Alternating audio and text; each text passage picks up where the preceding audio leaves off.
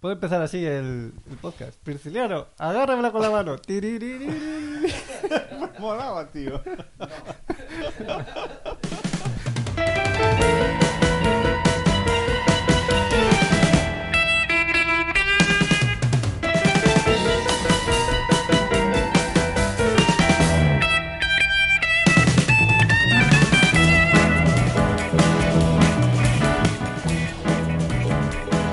Hola amigos y amigas, bienvenidos a un nuevo episodio de La Hoguera de los Necios, nuestro podcast sobre cine, historia y tragicomedia.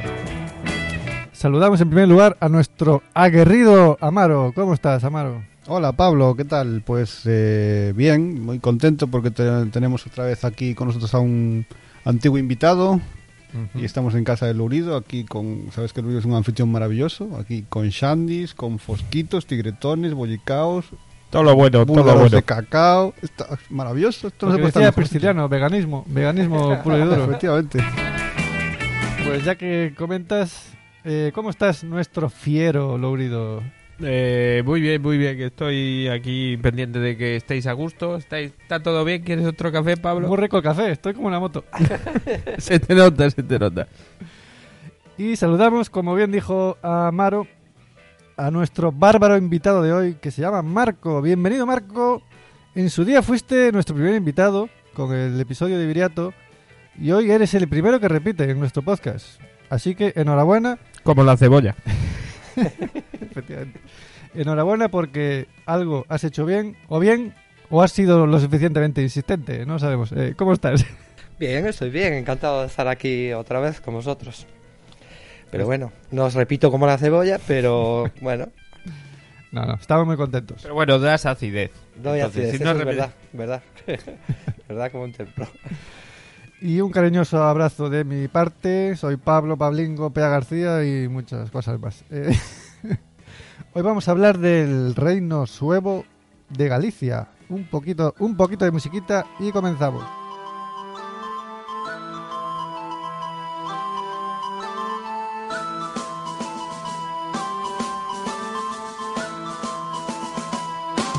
Aquí estamos de vuelta amigos, como hemos, os hemos anunciado, hoy nos hemos propuesto charlar un ratito sobre un gran desconocido de la historia nacional, oficial, eh, por lo menos, el reino suevo de Galicia, muchos no lo, no lo conocerán. Eh, nos situamos en el siglo V, en el siglo VI de la era común, o sea, en los últimos er- extractores del Imperio Romano de Occidente, y ya el primer siglo sin ellos, en una región que se corresponde con la Gallaecia romana, esto es las actuales Galicia, norte de Portugal, Asturias, León, así resumiendo. Bueno, el que nos propuso el tema de hablar del Reino Suevo de Galicia fue Marco. Primera pregunta, ¿por qué este tema, Marco?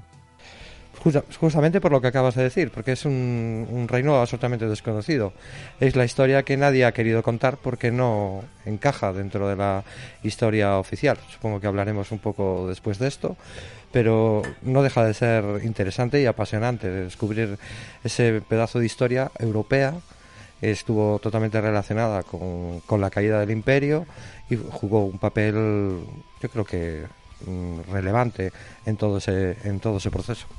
O sea, Pues básicamente, perdón, escogiste el tema por tocar los huevos, ¿no? Efectivamente, por tocar los huevos. Eh, pues resumiendo, eh, lo, lo has dicho muy bien, Marco. Eh, nos hemos propuesto hablar del Reino Suevo. Eh, tú lo has dicho, es una de las etapas menos conocidas y más falseadas, según algunos, ¿no? de, de la historia de la península, podríamos decir. Temida por historiadores, llega a decir el historiador José Filgueira Valverde. Bueno, uno de los grandes olvidados de la historia, histo- historiografía medieval española. Porque ya estamos en la Edad Media, eso, eso está clarísimo. ¿Cuándo, ¿Cuándo empezó la Edad Media exactamente? Con la caída del imperio, se supone. Se supone que Pero con no- el año, en el año 476, es con la, la deposición del último emperador por Odoacro, se supone que ese es el comienzo de la, de la Edad Media, hasta la caída del Imperio Romano de Oriente en el año 1453, creo. ¿Cómo se llamaba el emperador ese? El emperador, no sé. Prodoacro, no, dijiste, en- ¿vale? no, ese es el que es el que lo depuso. Ah, Odo- ese era Odoacro. germano bárbaro. No, no, no era germano. A pesar del nombre, había nacido en, en, en Italia y era- estaba romanizado. Era así, era de, fa- de familia, de un- no sé si unos alanos, pero él era ya era romano. Vale, vale. A ver, es importante tener en cuenta una cosa, la historia no es una línea. Exacto. Entonces fue un proceso. Sí. Es cierto que este proceso se establece, o sea, se inicia con la entrada de los pueblos germanos en el, en el imperio.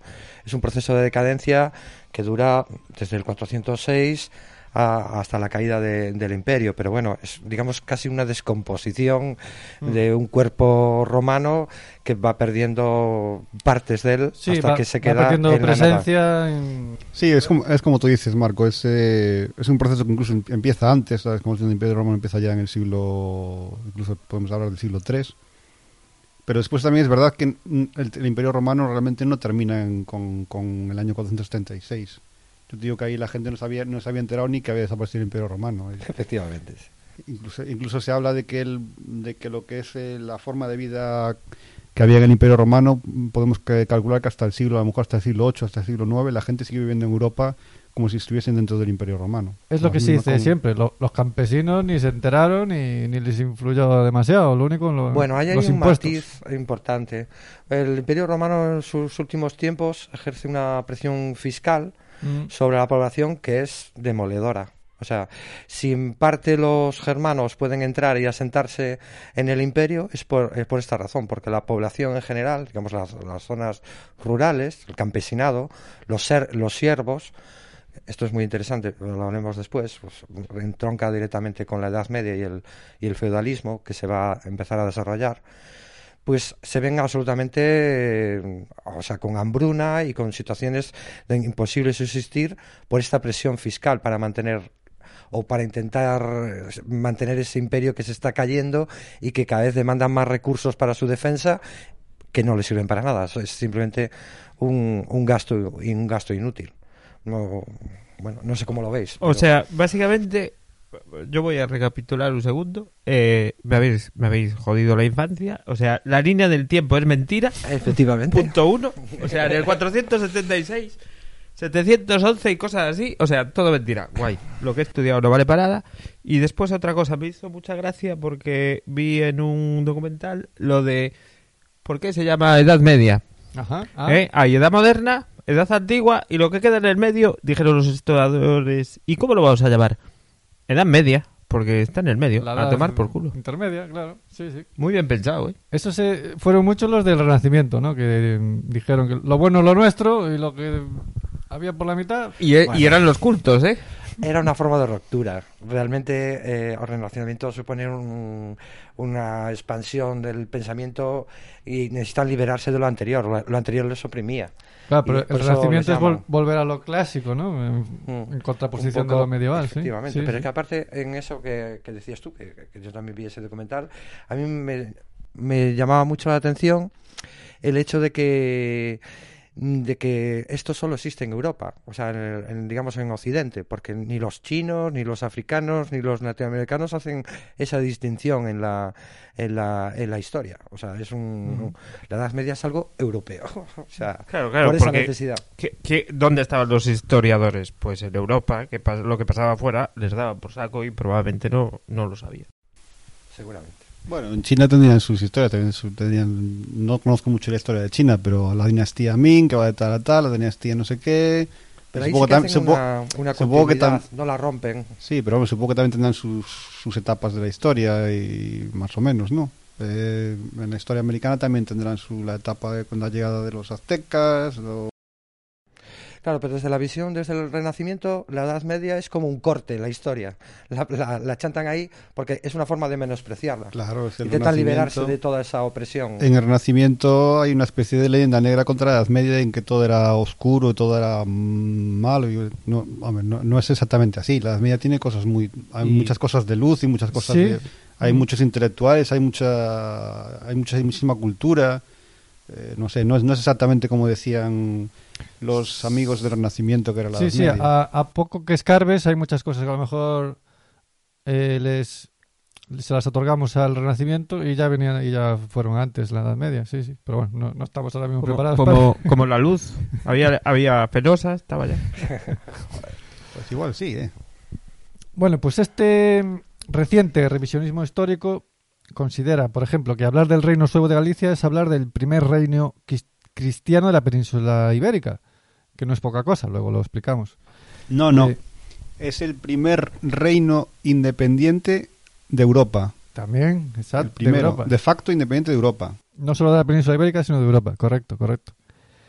Y, y estamos hablando de que hay un rey y una nobleza que en este caso profesa una doctrina cristiana, aunque esto vamos a ver que tiene muchas idas y venidas.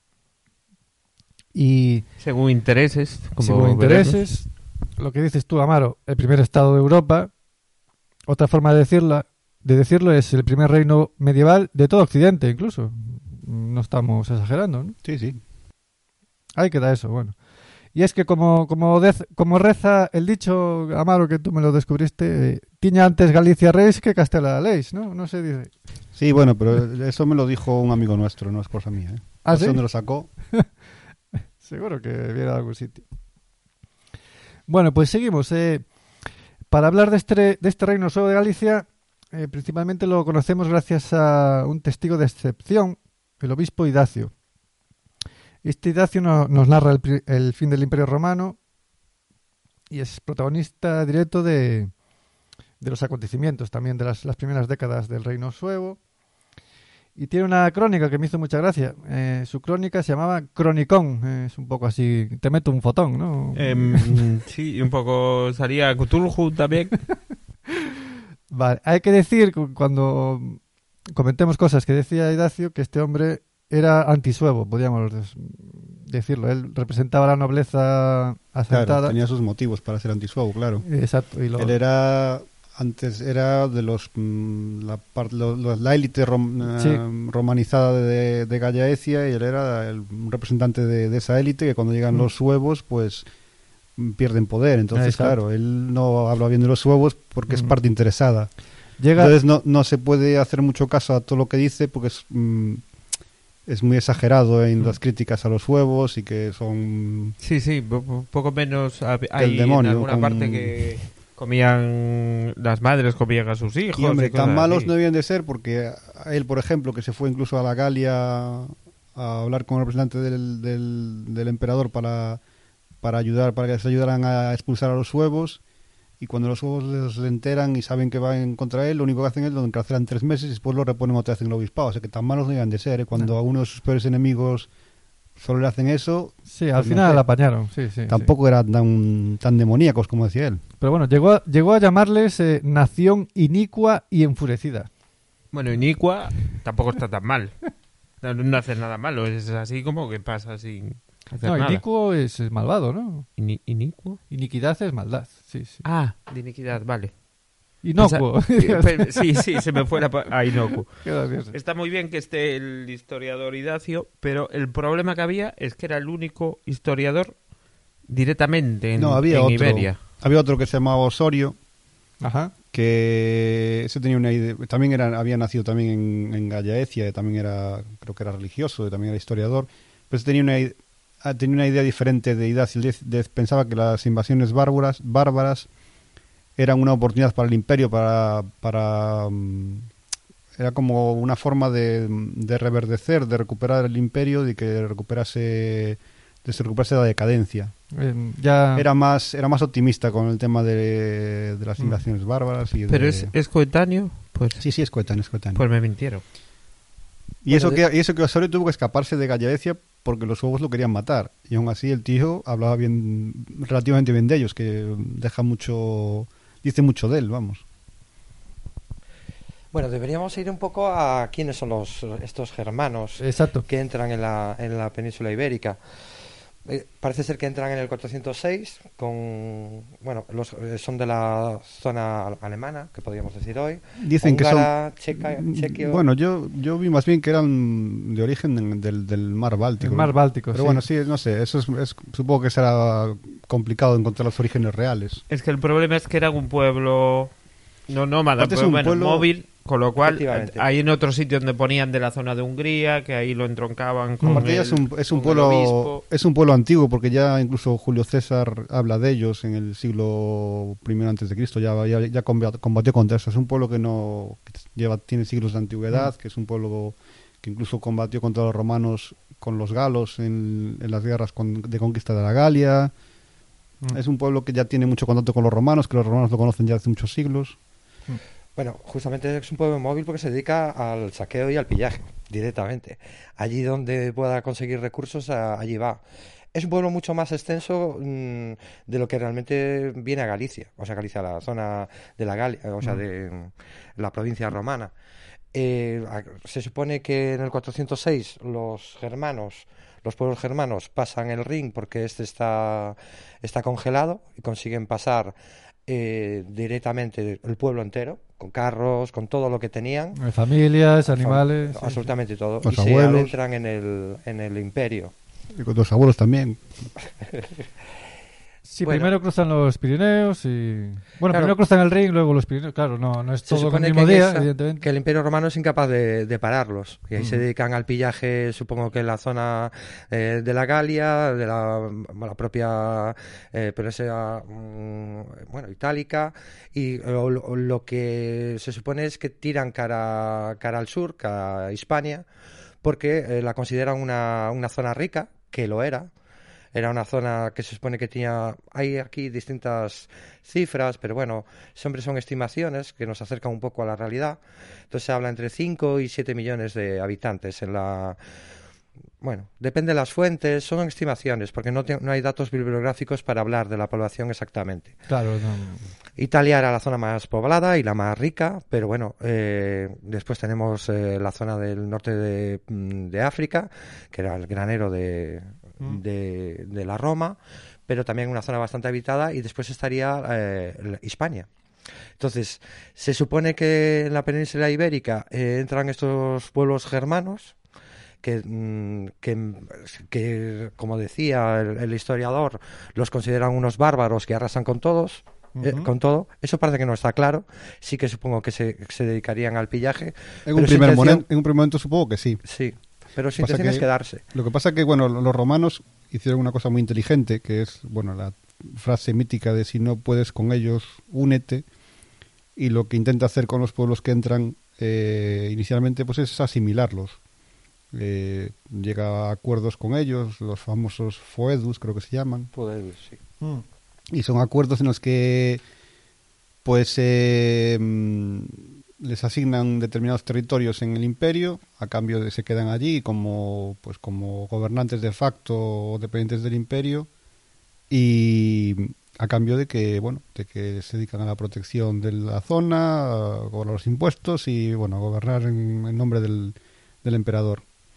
Y eso es lo que hacen con los huevos cuando llegan con los huevos y con los demás pueblos que llegan a la, a la península ibérica en el 409 no puede ser Sí, 400. cuando entran en cuando entran en en la península ibérica el emperador romano pues está en una guerra civil contra contra dos Sí, contra dos- usurpadores. contra dos bueno, intentos dos personas que intentan dos, bueno sí. una guerra civil en la que se encuentra muy débil pues la única forma que tiene de mantener la provincia de de Hispania pues es bueno la no Hispania no es una provincia perdón la, la península ibérica pues es asimilar a esos pueblos entonces pues a los a los huevos les les concede la, la parte sur no de Bueno, de, antes de de llegar a ese- Gallaecia y a los vándalos les concede el norte Antes de llegar a este, o sea, es un proceso largo. Sí, Quiero sí. decir, ¿por qué pasan los pueblos germanos al, al- a la parte del imperio romano? Aquí hay varias teorías. Eh, una es la presión de los unos o de otros pueblos Sí. hermanos que Importante, se van, sí. se van empujando en cadena para unos para escapar de los otros. Bueno, Se- a se mí habla me de parece que, por ejemplo, se habla de que los huevos eran agricultores sedentarios, una mezcla, ¿no? Ni eran nómadas del todo, ni eran, o sea, ni eran sedentarios del todo, ni eran nómadas del todo, eran se iban, se asentaban un rato, luego se movían un poco, se a mí me asentaban. parece que Es- esta teoría es como- explica en parte. Es como Marco cuando está en una fiesta, que aguanta un rato y después ya se quiere marchar. Igual. Eh, a mí me parece que esta teoría explica en parte, porque los suevos, el gran, digamos, el, el pueblo suevo, realmente permanece en, la- en- en Germania, en ciertas zonas. El gran número. Realmente se calcula que lo- eh, los suevos que se adentraron en la península eran unos 30.000. Depende de la fuente. Aquí nos da un poco Sí, igual. Se supone que después de moverse, después de Entonces, el gran entrar núcleo- en las invasiones bárbaras, hay gran parte que se queda cerca, Sí, Alemania, al sur del el antiguo reino medieval de, Su- de, Su- Suabia. de Suabia era, el origen de los, de los suevos. Suabia con B. Sí. Entonces tiene que haber alguna otra explicación que dé el paso. Yo creo que la explicación es tan simple como es en la actualidad. O sea, si hoy se produce emigración cara a Europa o cara a países ricos, América o, o cualquier otro país, es por el bienestar, ¿no? En busca de una vida más fácil eh, y, y les empuja hacia el imperio, que lo verían como, como un sitio dorado donde eh, podrían Seguridad y, seguridad y, y, Y bienestar. vivir- y bienestar, correcto. Y, sí. y no, efectivamente. y no descartemos, se me ocurre ahora mismo que dentro de ellos hubiese facciones incluso. Pues, Sí. pues yo quería mi granito de poder, pues nos vamos un poco más abajo, que va a haber Realmente todos los riquezas. que entran en la península son vándalos adingos, vándalos siningos, los alanos, que se asentan en Lusitania, y eh, tenemos también eh, a los godos, que vienen un poco después, que realmente están asentados en el sur de Francia, ¿no? Entonces, ahí hay una confusión, no que está muy claro, cómo se reparte en la península, porque hay un vacío de poder, no hay tropas romanas, el emperador no tiene capacidad de enviar ningún refuerzo a la península, y aquí el poder romano viene, eh, viene a ser representado por unas élites aristocráticas romanas, perdón, eh, y una, digamos, una estructura del imperio romano que sí que era muy fuerte, que era la estructura administrativa, y, pero no tienen, eh, pierden el monopolio de la fuerza. Entonces, ¿cómo se reparten estos pueblos? Según parece que por sorteo se Bueno. reparten las tierras. Y a Como los la final de la toca Champ- como la de la Champions o algo así, Sí, ¿eh? una cosa así. Eh, una cosa, parece ser eh, que, por ejemplo, Roma sí que llegó a tener eh, tropas aquí. ¿Qué pasa? En el 411, Roma decide mover sus tropas a la Galia, donde estaban siendo atacados, y manda a Geroncio que deje Hispania y se vaya a las Galias. Por eso ahí tuvieron, tuvieron bastante más suerte y pudieron encontrar. Pero sí que es cierto que en ese momento que no había tropas. Geroncio, qué bonito nombre para tu hijo, Lourido. Ah, apunta, Lourido. Mierda, ya empezamos. Vete apuntando ahí, ¿eh? Geroncio, muy bueno. Geroncio, qué guay. Bueno, voy a hacer un inciso. Eh, ¿Cómo eran los huevos? También es un tema interesante. Tengo que preguntarle a, a Marco, que ahora has- ha salido mucho y eh, realmente es que me- es una cosa que me obsesiona. Ese peinado tan guapo que tienen, ese, ese era de verdad, tío. Ese, ese rollo que tiene aquí. Pues es verdad, hay una, Joder, cómo me taparon mola, me en encanta, una tumba, un Me cráneo encanta, que me conserva encanta. el pelo y que tiene ese, Lo ese recogido Eso tiene que volver, una eh. especie de... Eso tiene que volver, ¿eh? Ese A mí peinado. me parece horroroso, pero... Los- vale. nuestros escuchas que lo vean en internet, que busquen peinado suevo, que lo van a flipar. Es, un- es El- espectacular. El Me nudo encanta. suevo. Me encanta. Bueno, eran, en- así resumiendo mucho, eran de gran estatura, destacaban por su fiereza en el combate, complexión robusta, robusta, sí, y cabellos rubios o de color zanoria, o de color zanoria que me recuerda mucho, sería un poco como Fry de Futurama, un poco. color zanoria, no me viene, no me viene nada más. Stephen. J. Fry. Es- ese es. Ese es un buen nombre. Es un buen nombre también para tu niño, sí. Fry, sí. Sí, sí, se ha dicho, sí. vale, bueno, estamos aquí mezclando un poco un poco conceptos, sí. Bueno, Sobre todo con lo de Futurama. Creo que no estamos- mezclado- Creo que no estamos siguiendo nuestro. nuestro mm, eh, nada, eh, retomamos. Eh, resumiendo, el reino suevo durará 174 años, ¿no? Hasta que Leovigildo, aviso spoiler, el visigodo Leovigildo se lo, se lo anexa. otro nombre bonito para el, para el hijo de Lourido. Bueno, y Hermenegildo también. también. Eh, la, llegada, la llegada lo, lo habéis dicho, ¿no? Eso, ese pacto con Roma, ese foedus, tiene muchos nombres. Pacto in habitatum. Bueno, total. Roma tenía pacto de hospitalidad, también se, se llamaba. Roma tenía muchos frentes abiertos y a cambio de tierras y tal le pide ayuda a muchos pueblos, entre ellos los suevos. Así es como los, los suevos llegan a, a la península, digamos. Eh, lo de las cifras, también lo has dicho tú, Marcos, si 30.000 no se sabe, seguro que eran menos de 80.000. Pero bueno, aunque fuesen 80.000, son muy, son muy pocos, ¿no? 80.000 es lo que cabe en un estadio de fútbol, a lo mejor, ¿no? Sí, pues, teniendo en cuenta que se calcula que la población de Gallacia estaba en torno al medio millón, 700.000. pues 700.000 era- se eran muy calcula. poquitos, claro. Eran muy poquitos. En una población total en la península ibérica de 5 millones, representa una importante población, sobre todo en el norte, que, que no... Aquí hay controversia, porque eso de que la, que la bueno que el norte era pobre y que apenas tenía recursos no se corresponde con su población. Si tenía 700.000, entre 500.000 y 700.000 habitantes, de algo tendrían que vivir. O sea, ¿El norte de la península dices? Sí. No, sí. yo creo que en aquellos tiempos había mucho comercio marítimo. Sí, sí, es Sí, lo, sí, que, lo que los huevos se vienen a, a apropiar. Pero bueno, realmente hay una cosa que, que es, mm, o sea, realmente los huevos, a pesar de ser un pueblo tan, tan bueno, bueno, un número tan reducido, si consiguen el, asentamiento es mm, justamente por eso. Porque no, no se dedican a destruir lo que hay, simplemente per- permanecen, son el poder militar, pero ya hay un poder político, que eh, son los patricios, los nobles romanos, pero hay un tercer poder. ¿Y Bob Esponja dónde estaba? Hay un tercer poder, eh, que es eh, la población rural gallega. Esto, digamos, se significa mucho porque eh, mm, los primeros que acogen a los huevos son las zonas rurales. Mm. Por aquello que hablábamos de que al llegado a los huevos desaparecen los impuestos romanos. ¿Tú crees que de aquello ya habría retranca en los pueblos gallegos? Seguro, seguro. ¿Tú te Sobre todo si llega ahí? un suevo y te dice que no le tienes que pagar impuestos. O te rebaja los impuestos al 50%. ¡Ah, carajo! Eso sí que me tú, "Uy, gusta. A mijiño. Oye, ahora ves, ahora a vaquiño por lo que vale. Ay, ven, vente viendo para acá. Yo creo que ahí hay dos factores, ¿no? Por, por un lado podemos eh, una característica que ya va a, a- diferenciar a los suevos de otros, de los, yo que sé, de los alarnos y otros otros pueblos, es que ya es un, ya es un pueblo que llega co- cohesionado, digamos, se instala de forma cohesionada. Ya tienen, ya tienen un rey y en el pacto que consigue con- que hace con Roma eh, consiguen que Roma acepte que ese rey siga gobernándolos a sí mismos, a ellos mismos.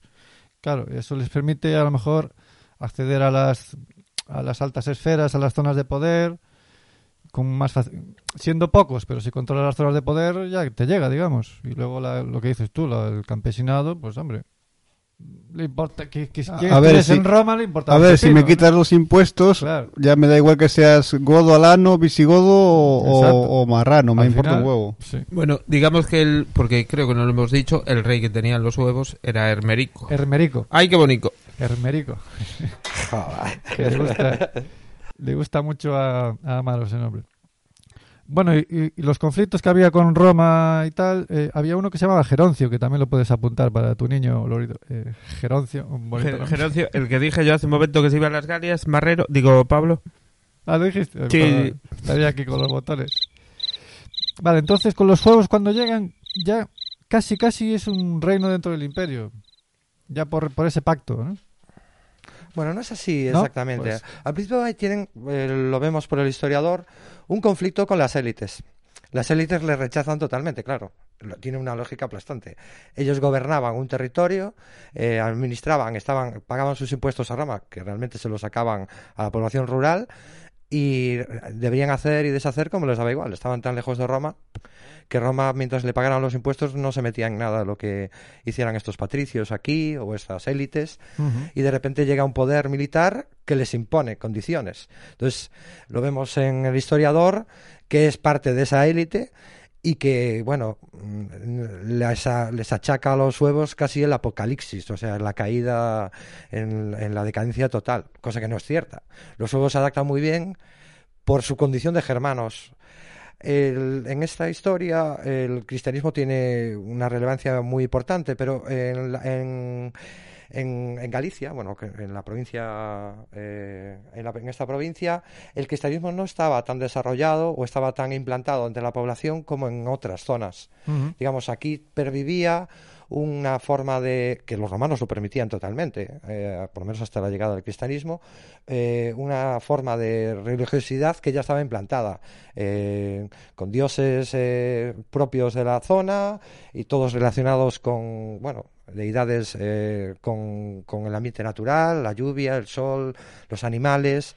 Todo, todo esto entronca muy bien con los huevos, porque ellos son germanos y a pesar de que son arrianos, eh, tendrían eh, restos de esa, de esa de esa religión primitiva, por decirlo de alguna manera, o anterior al cristianismo, que eh, les hace, eh, digamos, mm, no, no chocar tan directamente con esa población. Y lo permitirían también, porque es algo que también formaría parte todavía de, de su cultura. Decir que los huevos no son unos bárbaros ahí eh, horribles, y con dientes enormes y que se van comiendo a los niños. Que decir, era- estaban romanizados. Sus Exacto. élites eran cultos, sabían leer y escribir, se vestían como los romanos, conocían sus técnicas. eh, quiero decir, no eran bárbaro en- para un romano es extranjero, pero eh, tenían el suficiente Claro. contacto durante Es que- siglos como para. Te iba a decir, durante siglos, ya los primeros contactos a lo mejor de romanos y suevos eh, hab- habían sido hacía 400 Sí, años. comerciaban y, Sí, y sí. tenían relaciones. O sea, los suevos admiraban a los romanos, imagino. Y, y has dicho una cosa que va a ser muy importante en todo el reino suevo, su- con sus idas y venidas. Eh, los suevos eran arrianos, ¿Cómo, cómo? ¿Qué eran, qué? Eran, qué? arrianos. Eh, que- Mm, Me lo la tocas con la lo mano. dejamos o sea, ahí. que se ríen y no lo cuentan. Me la tocas Eh, con la mano. los- Alguien tenía que hacerlo, amigos. los arrianos son, Yo he venido aquí para esto, para hacer los chistes. los arrianos son cristianos, pero no son católicos. O, o son católicos, pero no son cristianos. No, son el cristianos, arrianismo- Son cristianos, pero no No, católicos. son pero no católicos, católicos. claro. O sea, niegan, negaban un poco que Jesucristo sea Dios. Ne- negaban la divinidad de Jesucristo, sí. Exacto. la Trinidad. la- la la- Trinidad, todo esto. Claro, esto, esto fue, es muy interesante porque cuando se asentaron los suevos hubo una especie de apartheid al principio. Por un lado estaban los obispos y tal, galaicos romano-católicos, y por otro lado los suevos arrianos eh, establecieron sus propios obispos y autoridades. Bueno, pero, ahí. Hay que decir en favor de los de los suevos que mm, permitieron a, la, a los a los del- a, a las gentes de, de, de Gallaecia mantener su religión sin ningún problema y convivieron en principio aparentemente sin problema. Que si yo no me he equivocado, en teoría convivían tres cosas: Ajá. arrianismo, los seguidores de las, lo que comentabas tú, de Prisciliano, También. y católicos. Sí, pero con el con el priscilianismo sí que había mm, eh, sí, sí, sí. sí que había por, hostilidad. por parte de por parte de, de los obispos, de, de la parte más Sí, católica. porque el arrianismo básicamente era un bastante peligroso para las élites católicas porque El predicaba sí, sí. el perdón, perdón, el priscilanismo Sí, porque predicaba eh, la pobreza, eh, Un cristianismo de base. La Sí, igualdad, la y igualdad de, claro. de las mujeres. eh, estaba ya naciendo una iglesia ya mm, poderosa, rica, con gente, claro, con élites muy que Podemos vivían muy bien. identificar al catolicismo con Roma, con el imperio, Mm. con, el, con el poder imperial. Entonces las élites, eh, no sé si por interés o por fe, se... interés, interés. Seguramente. El, el imperio ya- estableció ya el catolicismo y ellos eran católicos. ya han acumulado una cantidad de poder que ya la fe no importa. Sí, sí, Eh, no, vamos. Está- está claro, si es que importó alguna vez. Bueno, eh, Hay que decir que todos los pueblos bárbaros, en inicio, no sé si era por por eh, contra de, de- no sé, por diferenciarse de, de los romanos, eran todos, casi todos eran arrianos, en principio. ujú. Y el primer pueblo eh, bárbaro que se convierte al catolicismo son los suevos. Eh, exacto. Y, y esa es una de las razones por las que tú, Marco, hablas ya. Hay quizá. Bueno, hay, t- tenemos un debate que es que, esperamos resolver en este podcast, que es cuándo se puede hablar de, del reino gallego de los suevos frente que si reino galaico, esos matices, ¿no? Que iremos desarrollando. Pero tiene mucho que ver la conversión al catolicismo, ¿no? Que por cierto, un tal Balconio de Braga tuvo algo que ver. Balconio, apúntalo, Lorido. Eh, Eh, no me llega la libreta, ¿eh? Balconio de Braga. Toma ya. Ay, No me suena, todas. Parece un DJ. No, es- no era Martín de Dumio. el Ese es que- otro, ese es otro. Es que hubo, hubo una conversión, una vuelta para atrás, otra. Bueno, va- vamos, vamos avanzando y lo, y lo vemos. O sea, el más conocido es el Martiño que Martín de era- Dumio. el Martín de Dumio es un personaje. Sí, ¿eh? Pero el Balconio aparece por ahí en algún texto, lo nombra, tampoco es. Se supone que Martiño. Ah, sí, pues, bueno. pues- Balconio es como la primera conversión. Ma- Martinio ya es la segunda y la definitiva, digamos.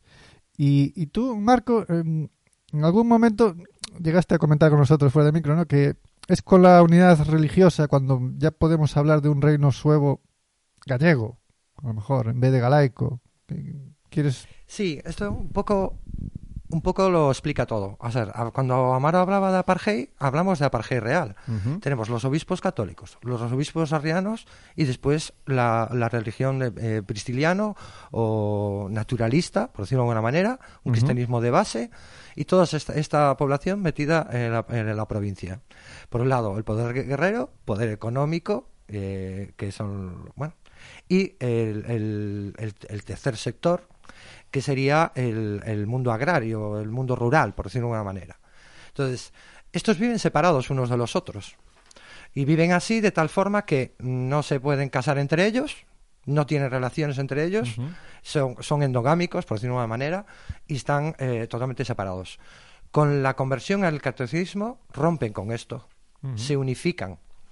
Si, después haremos, supongo que un repaso de cómo se fueron moviendo los bárbaros dentro de la península, Sí. y esto eh, explica mucho cómo los suevos pasan de ser un pueblo minoritario a ser un, un reino con, con poder.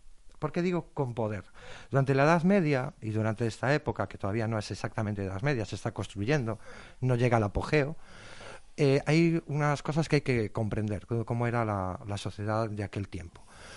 Eh, lo más importante que tenían los reinos o los líderes guerreros o lo que como los quieras llamar es eh, la población. Según la población que tenías, tenías capacidad de producir alimentos, tenías capacidad de hacer la guerra, no solo hacer la guerra, sino de defenderte. Entonces, la población es eh, algo muy importante. Si tú eres suevo, si son 30.000, 40.000, 80.000, lo que sea, ante una población de 700, si estás en confrontación con vándalos, con alanos, con godos, que eran mucho más numerosos, la única forma real que tienes de poder establecerte y, digamos, eh, eh, eh, hacer tus leyes, mm, imponer tu voluntad, es eh, con una población numerosa, ¿vale? Entonces, con esta conversión al catolicismo, lo que consiguen por una parte es dejar de tener conflicto con las élites que tenían el dinero, ¿vale? Y también dejar de tener conflicto con los, con los, digamos, con el mundo rural, con sus propios líderes. Entonces esto unifica Claro. el reino. Y, y cuando dejas de tener conflictos, cuando puedes prosperar en otros aspectos también, ¿no? Claro, justamente cuando hace esto es cuando se empieza a expandir y cuando se puede defender. Eh, otra seña de identidad de los suevos del Reino Suevo de Galicia es la rivali- rivalidad con los visigodos. Podemos entrar. A mí me parece interesante ir comentándola eh, rey por rey. eh, y así vemos los distintos movimientos Bueno, que hubo. Yo casi entraría antes Sí. Con eh, las guerras que tuvieron con los otros pueblos que invadieron, con los vándalos. Por Vale. ejemplo, primero empezaron. Es que eso es muy importante porque ahí claro, realmente ahí es se donde se define. empiezan a sentar. se define ahí Eh, ¿qué En su lucha- en su lucha- Eh, en- entre el 416 y 418, Honorio, en nombre de Roma, parta co- pacta con los visigodos expulsar a alanos y vándalos y lingios, que es lo que más le interesa, porque el- lo que más le interesaba a Roma sería la costa mediterránea, más o menos. Si va- van recordando a Roma. que es, en esa que es donde están en la costa mediterránea es donde están los alanos por eso quiere y va y al sur también están los silingios que es en la zona bética entonces qué le interesa a Roma yo quiero que esta gente se me vaya de aquí que son muy belicosos y quiero que esto volver a dominarlo yo entonces pacta con los visigodos expulsar alanos y vándalos silingios eh, sí y por otra parte, en ese mismo momento, los vándalos asdingios, esto es un puto Cristo, porque no podían llamarse distinto, atacan a los huevos en la zona de Ourense, León, lo que ahora sería Ourense, por esa zona. ¿Qué pasa? Eh, los visigodos sí que expulsan a los alanos y los silingios, y en teoría, cuando estaba a punto de perder los huevos contra los asdingios, porque eran más numerosos, eh, ¿Qué pasó? A Roma parece ser que no es la primera vez en la historia que le interesa apoyar al pueblo más débil. Ah. Porque si, si dejas al más fuerte conquistar, se vuelve más fuerte todavía. Entonces igual después es más difícil apaciguarte. Qué listos, eh, qué listos. Y, y los romanos, eh, eh, con el general Asterio, atacan a los asdingios y pacta con los huevos. En el 420 aproximadamente. ¿Qué es la batalla de los montes Her- o algo así? ¿Tiene algo que ver con esto? Sí. Si no me equivoco, Herbáceos. sí. o- Claro, eso también es clave. Es clave en, en el éxito posterior de lo- del reino suevo, porque al principio lo que dices tú, Lorido, hay rivalidad entre distintos pueblos germanos ya dentro de la península, ¿no? Pero luego hay un momento en el que suevos y galaicos se van a, a- a unir, a luchar no entre ellos, sino juntos contra los visigodos. Y eso va a ser un motor también, ¿no? De, de espa- de- Sí, de- lo que dice Marco, llega un momento que los, a ver si so- so- son 25, 30 mil eh, suevos en una población de medio millón de... Lo normal es que al final se acaben se acaben romanizando, se acaben ga- en galaiqui, como queréis llamarlo, o sea, que tomen las, las costumbres de aquí, que, que hablen- acaben hablando el idioma. Bueno, más allá, ¿no? Y desarrollan una ide- Sí, idiosincrasia que utilicen propia, el derecho romano, eh, empiezan a acuñar moneda. Bueno, eh, es normal que, que- que una porción tan pequeña al final se acabe, se acabe asimilando y acogiendo las costumbres de la- del, del sitio donde se asentaron, es normal. Y bueno, y como dice Marco, lo importante, lo fundamental, que la verdad que me parece una muy buena teoría, es eh, que eso se produce en- una vez que eh, se, ah, se agota en el catolicismo. Ahí son, se ven como iguales ya y entonces es, es mucho más fácil.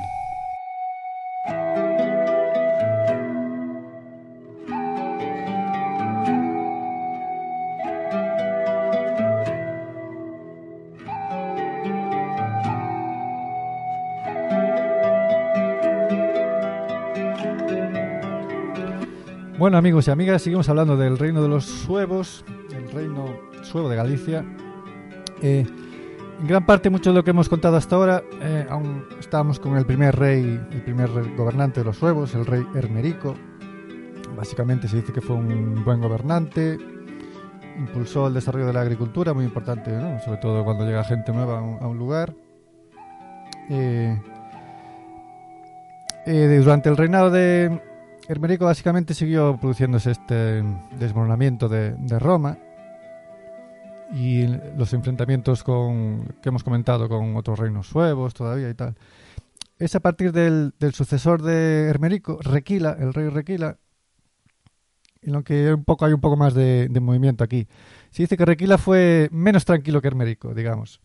Eh, Se vino es- arriba, se vino se arriba. vino arriba, Eh, exacto. Requila se vino arriba, amigos. Ah, Requila lo vio claro, este vacío de poder que estaba dejando a Roma lo vio clarísimo.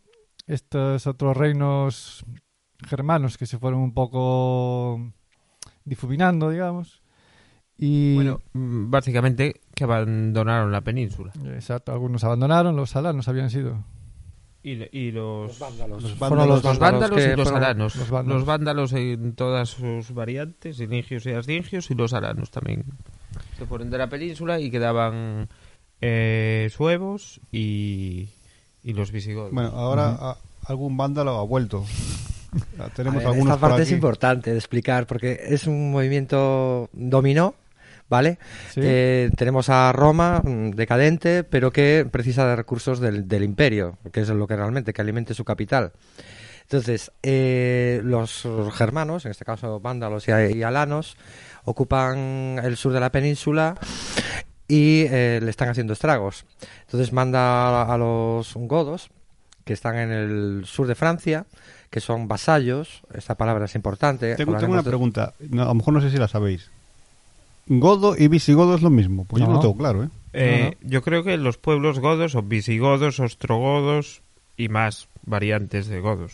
Creo que- esos, me pareció entender a mí, que esos son todos los pueblos godos y se dividen en visigodos, ostrogodos. Os os voy a comentar una curiosidad, por si os gusta la historia, a lo mejor os parece gracioso. Durante las guerras de independencia americanas, a los realistas, los que luchaban del lado del rey, le llamaban godos. No lo sabía. Ostras. Em, en, en- pasa mucho en Canarias, así como despectivo y medio de coña. mm, Cógete el culo, godos. Sí, a los, a los, peninsula- a los de península llaman godos también en Canarias, Canarias, es verdad. Bueno, estamos con este dominó, Marco.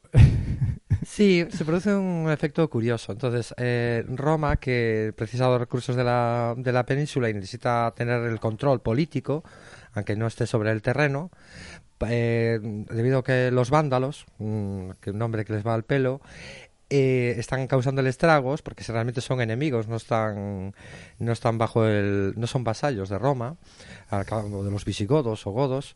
Entonces mandan a los godos que están en el sur de Francia asentados y los mandan a, a, destruir a esto, a vándalos y, a- y alanos.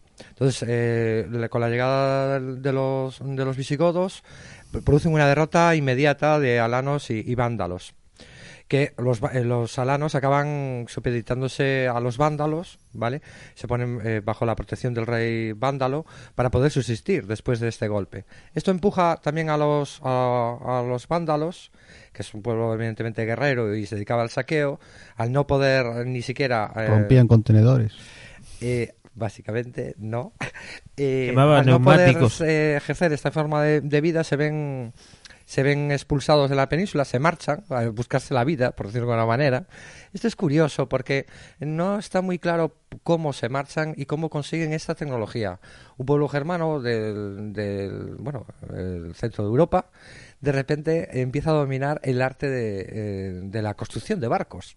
Esto lo debieron aprender Anda. en la zona de en la, en la zona del sur de Portugal para mezclarse con la construyen barcos y esta vez eh, eh, bueno eh, pasan el estrecho y ocupan eh, la zona de, mm, agraria de Alejandría, Egipto, toda esa zona, crean un, un, un reino y se apoderan del granero de Roma. Es curioso pensar que lo que ahora se considera el norte de África no se considera un sitio muy productivo, de aquella era una zona, era un paraíso, era una zona súper productiva. Es Sí, sí, increíble cómo cambian las cosas. O sea, mantenía el imperio. O sea, si Roma Eh, podía Egipto dar trigo gratuito sí. a la plebe, era porque, porque esa zona la, la controlaba. Entonces, esto es el efecto dominó. De repente, Roma no es capaz de, de vencer en el, en el norte de África y vuelve al principio. Necesita eh, controlar la península nuevamente y ahí es cuando se empieza lo que estábamos hablando ahora, ¿no? De esta expansión sueva. Es un grano en el culo, pero gordo para Es- los romanos. Exacto, estamos hablando de- del rey Requila, que como muy bien dijo Amaro, se, se vino arriba, empieza una política territorial expansionista. Eh, bueno, llega, llega a arrinconar a Roma, a, a la región de Terraconense, que es allí Mira, por, eh, por el yo Mediterráneo. tengo aquí anotado que en el 439 toma Mérida, en el 441 toma Sevilla, o sea que ocupa toda la península, menos como tú dices, Pablo, menos la- la provincia de Tarraconiensis. Incluso Requila, eh, eh, como dice Marco, Roma se da cuenta de lo que está pasando, se repone un poco, y aquí hay una especie de alianza entre Requila y los visigodos, que creo que no va a durar demasiado, pero bueno. Esta- al final Requila acaba devolviendo la zona cartaginense a los romanos. Pero bueno, como dato curioso, eh, Roma en el 446, no sé, no sé si lo tenéis anotado vosotros, envía al Magister Militum Victo, que es el último militar romano que interviene directamente en Hispania, en el 446, que por cierto sufre una derrota humillante eh, y tiene que retirarse con rabo entre las piernas, pero bueno, aún así, lo que tú dices, los, lo, a pesar de la, gran, de la victoria, los suevos eh, llegan a un pacto de no agresión con los romanos y al final le devuelven todos los territorios eh, que habían conquistado. Y aquí, y aquí entra en escena uno de los reyes más importantes de los suevos, Requiario, que es un poco, re- recoge todo el fruto sembrado por los anteriores. eh, el reino de Requiario es Y, muy importante, sí. y, y igual es anecdótico solo, pero es el primer rey suevo nacido en la península. Ah, amigos, mira, y criado y en educado en la península ibérica. Eso ya no lo convierte solo en un rey suevo. Pasa Claro. a ser un rey ga- Es galaico, el claro. primer rey que acuña moneda con su careto. Ahí estamos, eh, con, Requiario sucedió casi todo. ¿Eh? ¿Tú sales Bueno, en las monedas? ¿Tú sales en las monedas? Pues yo sí. Yo sí que salgo, ¿eh? ¿Eh? ¿Eh? Es con Requiario cuando se produce la integración religiosa que ya hemos comentado. Es, eh, o sea, es, re- es, Requiere vuelve al arrianismo. y- y No. su, es su hijo, perdón, es su hijo, sí, Requila. Yo, yo tengo aquí que Requiere abraza el arrianismo y se casa con una hermana del rey visigodo de Tolosa para hacerse coleguita. Para tener buen rollo. También con los, los suevos, durante varias ep- eh, algunas etapas se, se hicieron colitas de los francos contra los visigodos, sería más tarde. Sí, sí, sí. sí. Incluso con- en tiempos de, de Requiario, eh, sí, hay un concilio en Caldas de Reis, incluso. O sea, está la cosa muy, muy candente ya, ya en el propio territorio, ¿no? Aquí interviene Balconio con la conversión al catolicismo.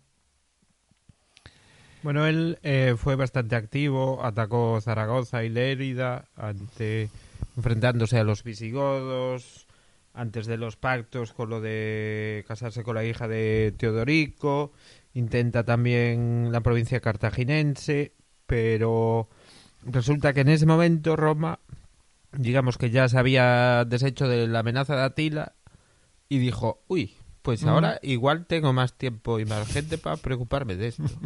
Y entonces ahí se vio un poco pillado y se ve derrotado por los visigodos en Astorga.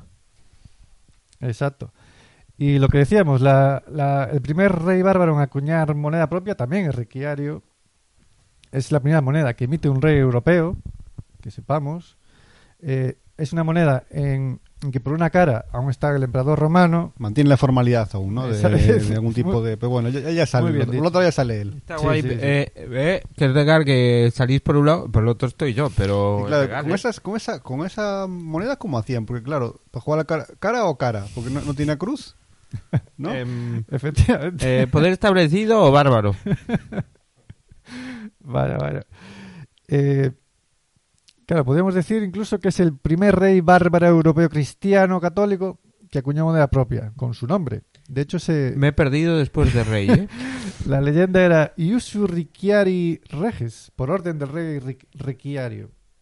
Por cierto, estas monedas se encontraron en, en Braga, que fue la capital de, de Ricciario, porque el, el reino suevo eh, se extendía sobre todo por la antigua provincia de Gallaecia, que bueno, era mucho Llegaba más que la hasta el, río, actual. hasta el río Duero, pero Muchísimo incluso, más. incluso Muchísimo superaba más. los límites, no, superaba los límites de la Gallaecia, llegó, eh, llegó hasta el río, hasta los límites del río Tajo, llegó incluso a Lisboa.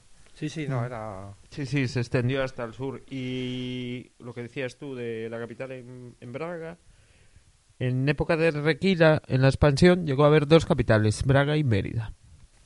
Mira, Mérida, joder, qué lejos queda. ¿no? Yo, de, de que peque- yo no sé si es, una leyenda urbana. Yo de pequeño leí que Mérida sigue llamándose como en la época de los romanos porque si evolucionaba el nombre acabaría llamándose mierda. Os juro que yo solo- eso yo lo vi de pequeño y me quedé flaseado. Yo no sé si era No de tengo ni verdad idea. o era en serio. No sé si le hará mucha gracia Vale, vale. de Mérida. O sea, se- sería, ¿cómo sería? Sería un- so- soy un mierdense. O... Soy mojón. Perdón, a los de Mérida. No, es una broma. Pero no, yo sé que lo escuché de verdad. No, no, es, no, es, no es broma. ¿eh? Imagino que no, no será verdad, pero yo lo, yo lo había escuchado en su momento. Vale, eh, recapitulando. Nada, eh, Ricciario es el. funda un- un reino dentro del, imperio- del Imperio Romano. Eh, es el primer rey suevo, como hemos dicho, que desafía a Roma extendiendo sus, sus dominios hasta el Mediterráneo. Hasta ahora esto había sido un tema tabú, lo, hemos comentado. Sí, Roma, mientras no le tocase el Mediterráneo, estaba tranquila, pero ya. ahí ya le, le fastidió.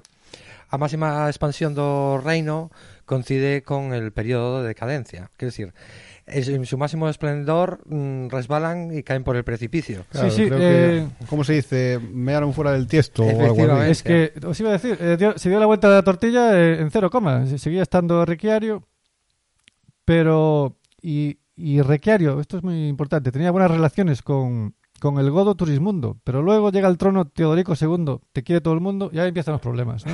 con, los, con los visigodos. Hay una gran batalla, la batalla del río Órbigo.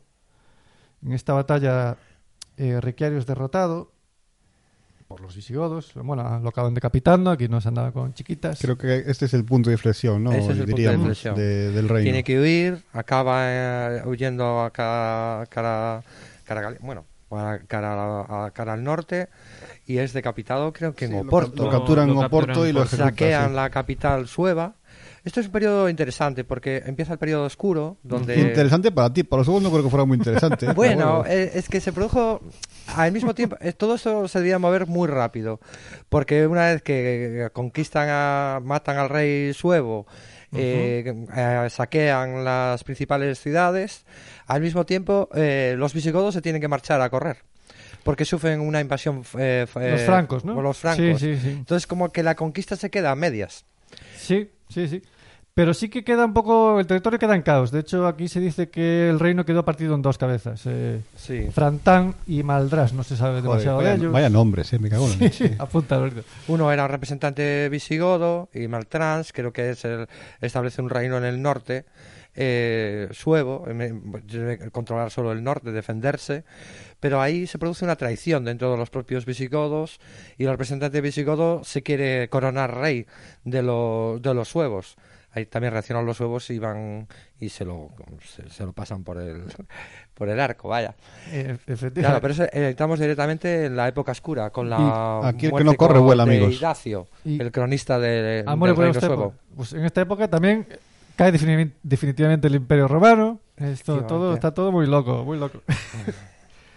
bueno, resumiendo, con Riquiario se produce este gran punto de inflexión, ¿no? Por una parte el apogeo del reino y por otro lado el principio del fin.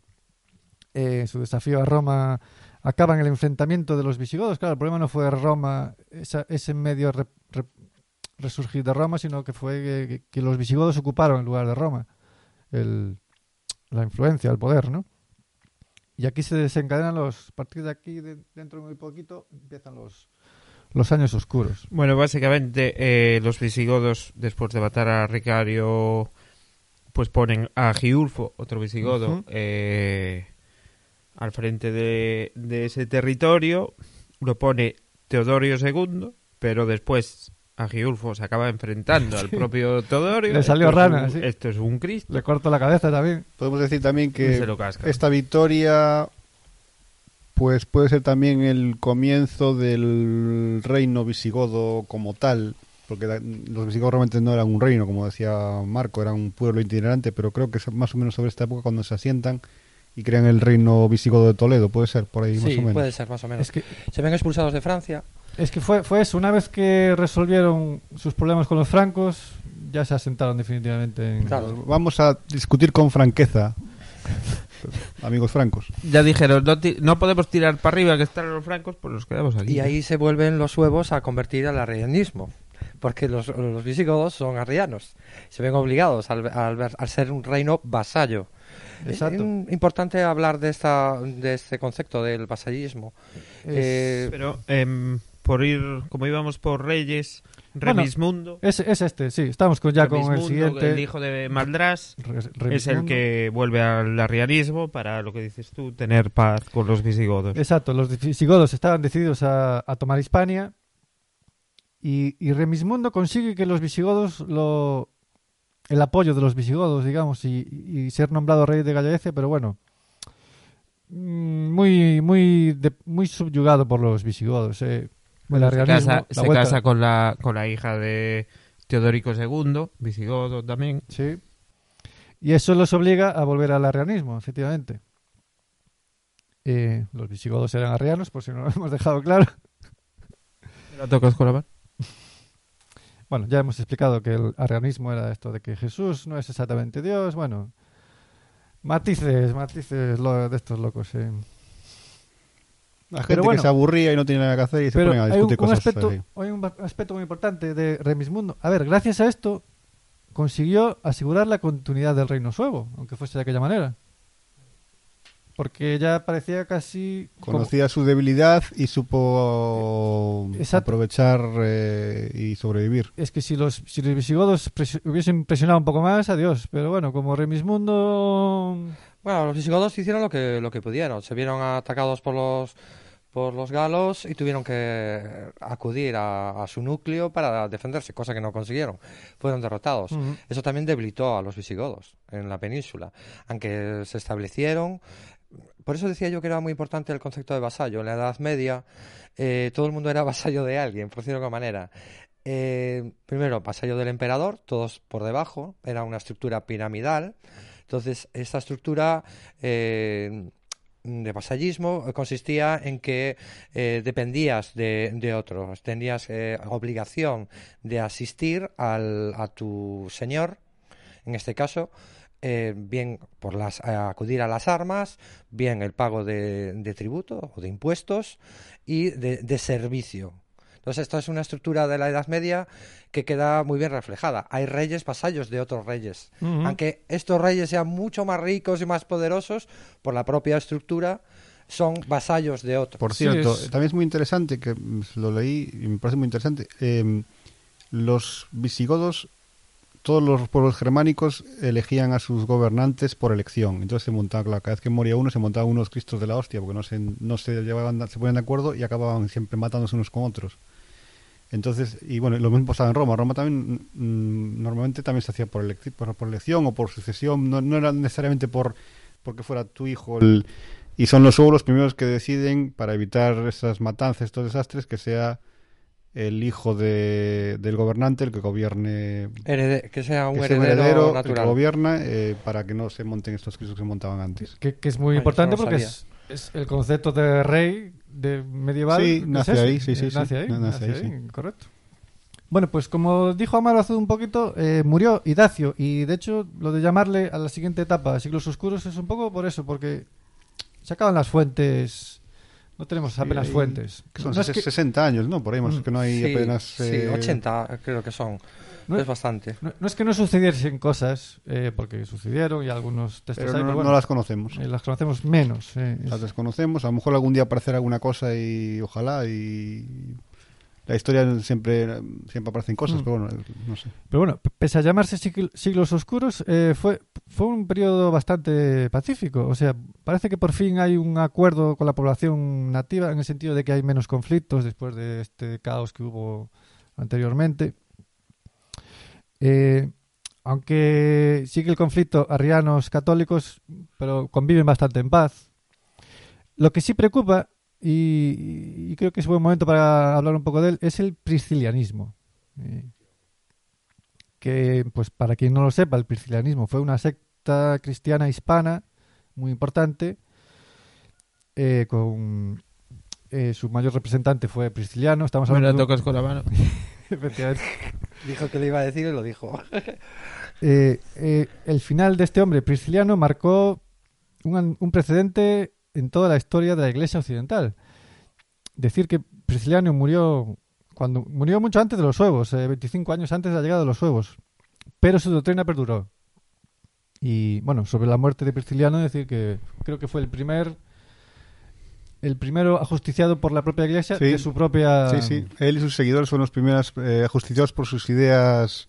Mm. eh, bueno, realmente tampoco eran heréticas, no, eran- no, no, no ponían. mm, Sí, sí, eran heréticas, porque todo lo que se sale de la norma, de lo establecido, Sí. es herejía. Pero, Pero lo- claro lo si curioso es salían de que- la norma, ¿eh? Lo curioso es que el priscilianismo eh, em, tuvo su éxito, o sea, el éxito, la muerte de Prisciliano convirtió en éxito el priscilianismo. Fue a partir de su muerte cuando se convierte en una en una Era un mártir para- sí sí, eh, o sea aumenta la, la gente que sigue sus ideas e fue incluso fuera de, de Gallaecia en, en partes en Hispania en la Galia en muchos sitios Precisamente se explique por, por cómo murió, ajusticiado por la propia iglesia, era algo que nunca había sucedido, supongo que en su momento fue algo, un bombazo, ¿no? La gente, eso le dio más Bueno, pero, pero, pero creo que después, viral la después a la iglesia le, le- le gustó el rollo que después lo, lo mantuvo eh, durante muchos Después. siglos, eso de ajusticiar Sí, sí, sí. a la gente que no...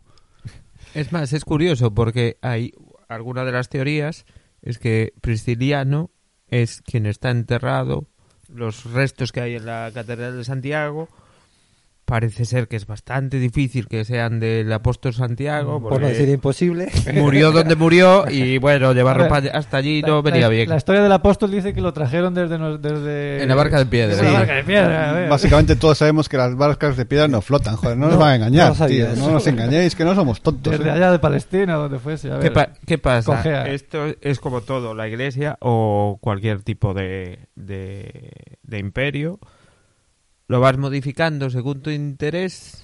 Pues si era prisciliano, pues, pues igual era. Pero después lo vas cambiando, lo vas cambiando. Uy, ostras, era el apóstol Santiago. Mm. Y después de 100 años nadie se acuerda de que igual era prisciliano. Parece ser que no es un dogma de fe que está el, el Santi- el Ah, Santiago no, no, no. en la catedral. Eso es algo que por tradición se asume, Eso pero es, la Iglesia eh, nunca ha dicho tal cosa. En, el- en la Edad Media hubo un tío que fue el primer eh, creador de marketing de la historia, el, un, un puto crack, era Shell Mírez, que se inventó la movida de que había estaba Santiago y lo petó. Y lo petó, sí. La verdad es que hay que decirlo que lo petó. Que por, que por cierto, quiero comentaros una cosa, más bien preguntaros, porque eh, lo leí hoy. Em, resulta que, eh, o lo vi en, en algún sitio, resulta que en la época de la Reconquista, cada territorio reconquistado pagaba tributo a Santiago. Por el tema de Santiago, Cierra España, el- toda la pesca. Pues parece ser que tenían que pagar tributo a Santiago. Santiago o sea, tenía que estar ah, forrada. forrado de La era en aquella compostelana que época. se llama, ¿no? Sí. Cosas muy curiosas. Bueno, pero hablando un poco de Prisciliano, hay que explicar un poco qué, qué, qué se diferencia del Sí. catolicismo, ¿no? Primero, déjame decir primero, eh, difícilmente, a ver, ni siquiera sabemos si Prisciliano era gallego. A ver, se, se dice que pudo haber sido gallego porque el priscilianismo arri- arraigó mucho en Galicia. Bueno, ni siquiera eso se sabe, así que como, como para saber si el que está enterrado... Nació en Galicia. ¿no? No ¿O se sabe, no se No, sabe. se- no está claro su origen. No. Pero está, o sea, si entró con el, la, el, digamos, la, la religión dominante, eh, que es animista, eh, que está basada en la naturaleza, con una tradición anterior, y él lo que viene a hacer es recuperar el mensaje original de Cristo, volver a lo humano, a, lo, a lo terrenal, a, a- a tener una religiosidad viva, porque al contrario de esas élites, que eran católicos sí, y, y en sus ratos libres serían otras cosas, él vivía la religión como una forma de vida, el cristianismo como una forma de vida. Incluso eh, ellos tenían una, una dieta, no comían carne, tenían unas normas muy estrictas de vida y eh, celebraban que- creo la que- misa con leche. Creo que, mm, o sea, él preconizaba el celibato, pero no prohibía que se casasen los, los curas y los, bueno, los Claro, sacerdotes. había una diferencia no tanto en, el- en- en la fe, sino en la forma Había de un, cómo la ejercían. un papel mucho más importante de la mujer en la iglesia. Efectivamente, la consideraban igual, te- Sí, sí. le daba alma y por lo tanto era, era parte de la, de la espiritualidad. ¿Pero qué somos? ¿Animales? o qué? Somos, somos. Y entonces, además, otras cosas que le acusan, que no parece ser que no es cierto, pero como consideraba sagrado lo natural, todo aquello creado por Dios, lo consideraba sagrado, pues eh, también lo acusaban de esto, lo manipulaban y decían que él consideraba a las vacas, a los árboles O sea, sagrados, que que, era- eso era una herejía y que no sé qué. era No lo vegano. que decía, decía, Era vegano. Era vegano, sí. Era vegano, Qué no comían carne. De hecho, para que después, una vez que los empiezan a perseguirlos, a los monjes o curas o abades o lo que sea, se les exige que coman carne y habas porque los Mm. de Prisciliano no lo hacían. Entonces, si no comías carne y, y y legumbres, creo que era, pues entonces te acusaban de hereje y, y te pasaban por la piedra. Joder. Cuidado, ¿eh? Hay, hay una acusación una forma de vida. Hay una acusación que sí- se le hizo a Prisciliano que, que me encanta. Que es, eh, una de las acusaciones era eh, orar desnudo. Orar desnudo era, parecer, era un pecado capital y... Y agarrárselo con la mano. En verano igual sí, pero en invierno... Ya que estás desnudo, a ver, la mano va, la, va la ahí. mano va ahí, la mano va ahí. ahí. Pero bueno, seguramente lo condenaron más bien por su, valga la redundancia, por su condena, por su condena al lujo y al poder de los obispos. O sea, era nudista, era, era vegano, Era era la hemos adelantado su tiempo. joder. Era el hister de la época. Igual llevaba barba también, ¿no? Así larga y... Hay por ahí unas ilustraciones de, de, de este hombre de Prisciliano que Son son cuernos o algo, Son- no, no, son, son, son maravillosas. Eso, un- un- parece, parece, parece, un, parece un viriato de la vida. Un, porque dicen que era, bueno, aristócrata, culto, hábil dando discurso, resistente al hambre y a, la- y a la sed. Me recuerda mucho a, a Viriato, ¿no? Y, y hay por ahí ilustraciones que son él ahí con su barba. Un Merlín de la vida, pero en Berlín. Un Berlín metrosexual, una cosa así. Casi Rodeado rodeado de un- un druida, que era casi un, un druida, pero sexy, adorado por mujeres. Sí, sí, una O cosa. sea, la versión George Clooney de los druidas o algo así. Sí, sí, sí. Efectivamente. Bueno, eh, volvemos al Reino Suevo. Creo que lo de Prisciliano quedó un poco Muy claro. interesante el Prisciliano, ¿eh? La verdad es que sí. ¿Lo de quién, Bueno, perdón? está muy relacionado con el, Hay que con ver- el reino suevo. Hay que ver que, perdona, Marco, que- el- en esa época en Gallaecia había un florecimiento cultural de la leche. ¿eh? Prisciliano, eh, ¿cómo, se, cómo se llamaba El el, que? Martiño de el Martiño de Dumio. Dumio, Lo Orosio. Había ahí mucha potencia cultural, ¿eh? No, claro, cayéndose el imperio y destruyéndose las estructuras de la cultura y, de, y no habiendo estabilidad, continuas guerras de un lado para otro, en una zona donde estuviera más o menos tranquila, hubiera estabilidad, hubiera comercio, hubiera riqueza, que eso sí, sí, sí que se sabe, que los suevos comerciaban tanto con Bretaña como con Francia, como con los germanos, como incluso escandinavos, y que con el sur de, o sea, con el norte de África, con el sur de la península y con el norte de África, y hay un enriquecimiento muy grande. O sea, no, no eran precisamente pobres, ni nada por el estilo, todo lo contrario. ¿Escuchaste el tema este del, del grupo este de mm, brit- britanos que se asentaron en, en, en Gallaecia esca- escapando de los de los, eh, de los anglosajones? El famoso obispo Maelok, ¿no? Maelok, Como la cerveza. que, sí. partici- que participó en, en los, bueno, ¿cómo se llaman estos concilios? concilio, los sí. concilios de, de los suevos. Muy Pues- interesante. Pues, pues estamos en esta época, un poco el final de los, de los siglos oscuros y bueno, y ya va a ser el final del reino. Aquí destacan sobre todo tres nombres de tres reyes y a lo mejor hubo más, pero por, por ese, ese asunto de no tener fuentes no sabemos más. Teodemundo, Carriarico, Miro, por ejemplo. Bueno, sí que se dice que hubo estabilidad política y de hecho vamos a ver que hubo unos logros que, que sin esta- Bueno, estabilidad política no se Eborico, pueden- que yo tengo un par de notas sobre Eborico que son Sí, buenísimas. sí, va- vamos, entramos ahora en esto. Eh, es es la- un poco la época que dijo antes Amaro, los, los, los visigodos eh, fundan Toledo, creo que es exactamente esta época. Por, eh, como los francos los han echado de, de Francia, digamos, pues se refugiaron en Hispania, ya, ya lo hemos dicho. Eh, vale, pues eh, luego hay una especie de resurgimiento, ¿no? Eh, Volvemos, el, el reino suevo vuelve a la historia gracias al, al misionero, al misionero que comentamos antes, eh, Martín Abad de Dumio. Que este hombre me encanta, tenía, tenía muchos, tenía muchos nombres, tenía nombres mil como el miembro viril. eh, Martiño de Dumio, Martín de Braga, Martín de Dumio, Martín Dumiense, Martín de Panonia, bueno. De Dumbrio. de- Se supone también. que era un agente que habían enviado el Imperio de Oriente, Bizancio. El, el- el Imperio Romano de Bizancio, efectivamente, que de aquella eran aliados de los suevos porque eran Católicos. por el tema del catolicismo y el arrianismo. Ahí, Y por el Sí. tema del territorio también. Dumio eh, Mm. era eh, como una especie de embajador o delegado del imperio de, de Oriente. Bueno, y también, según parece, los huevos querían parecerse un poco a los de a lo- al, al Bueno, Imperio los huevos en medio, en medio de, de- o sea, entre eh, Constantinopla y los huevos estaban los, los godos o los visigodos. Sí, sí. Y Roma en esa época eh, ocupa el sur de la península, intenta recuperar el, el, el Mare Nostrum, el Mediterráneo, que es lo que siempre a Roma le ha interesado, y ocupa el sur. Tienen en el norte a los suevos que les puedan ayudar o que puedan entretener o evitar que los, que los visigodos desplacen todo su poder cara, cara a ellos. Ayuda a un cierto equilibrio para mantenerse en, en el, mantenerse en la península. Pero eso fue un poco antes. Ahora, ahora Roma ya. Martín de Dumio es un personaje eh, muy interesante, muy, muy. A mí la historia está, que no sé si es verdad, de que convence al rey Carrarico para, Exacto. para, para volver al catolicismo, lo convence porque según parece que en aquella época había mucho un problema mucho de lepra en, en y el hijo de Carrarico tenía lepra. Dijo, si consigo curar a tu hijo, yo creo que esto no, no puede ser verdad. Si Bueno. consigo, con- consigo curar a tu, a tu hijo, te conviertes al catolicismo. No hay huevos. Venga, va. Y se trajo unas reliquias de San Martiño de Tours y el chaval se curó. Bueno, no sé. Claro, a y ver, el, se- rey se convirtió al catolicismo. Supongo que es una forma bonita, ¿no? De, de contar la historia. O- de- realmente no fue así, pero bueno. o a lo mejor de casualidad el chaval se curó. Sí, se y- cagó de cagallón y le cuadró bien.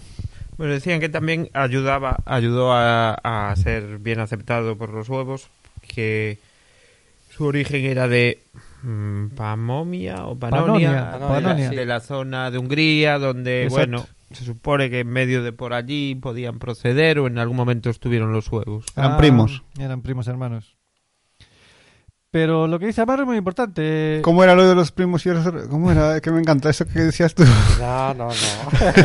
Eh, cuanto más prima, más se arrima. Y a la prima hermana con más gana. Eh, me encanta. Pues el hecho, el hecho es que Carriarico se convierte al catolicismo y Martín de Dumio estaba por ahí influyendo. Eso, eso sí que es el hecho. las circunstancias ya a saber lo que es inventado o no. Eso es lo que comentábamos. Es el primer reino germánico que se convierte al catolicismo. Todos los demás eran arriar, arriar- Otra vez. a- arriar- otra vez, Otra verdad, vez. otra vez, por segunda vez. Por segunda vez, esta ya fue Eh, la no buena. solo soy el primero, soy el primero que lo hace dos veces. 100 años, Tócate los huevos. 100 años antes de los suevos y 80 años antes de los francos o una cosa así. 100 años antes de los visigodos. dice. Perdón, perdón, visigodos, perdón. Pues hablando de los visigodos, claro, esto les, esto les supuso otro conflicto con los visigodos, que ya Ay. estaba la cosa un poco en paz. Esto no le gustó nada, ¿eh?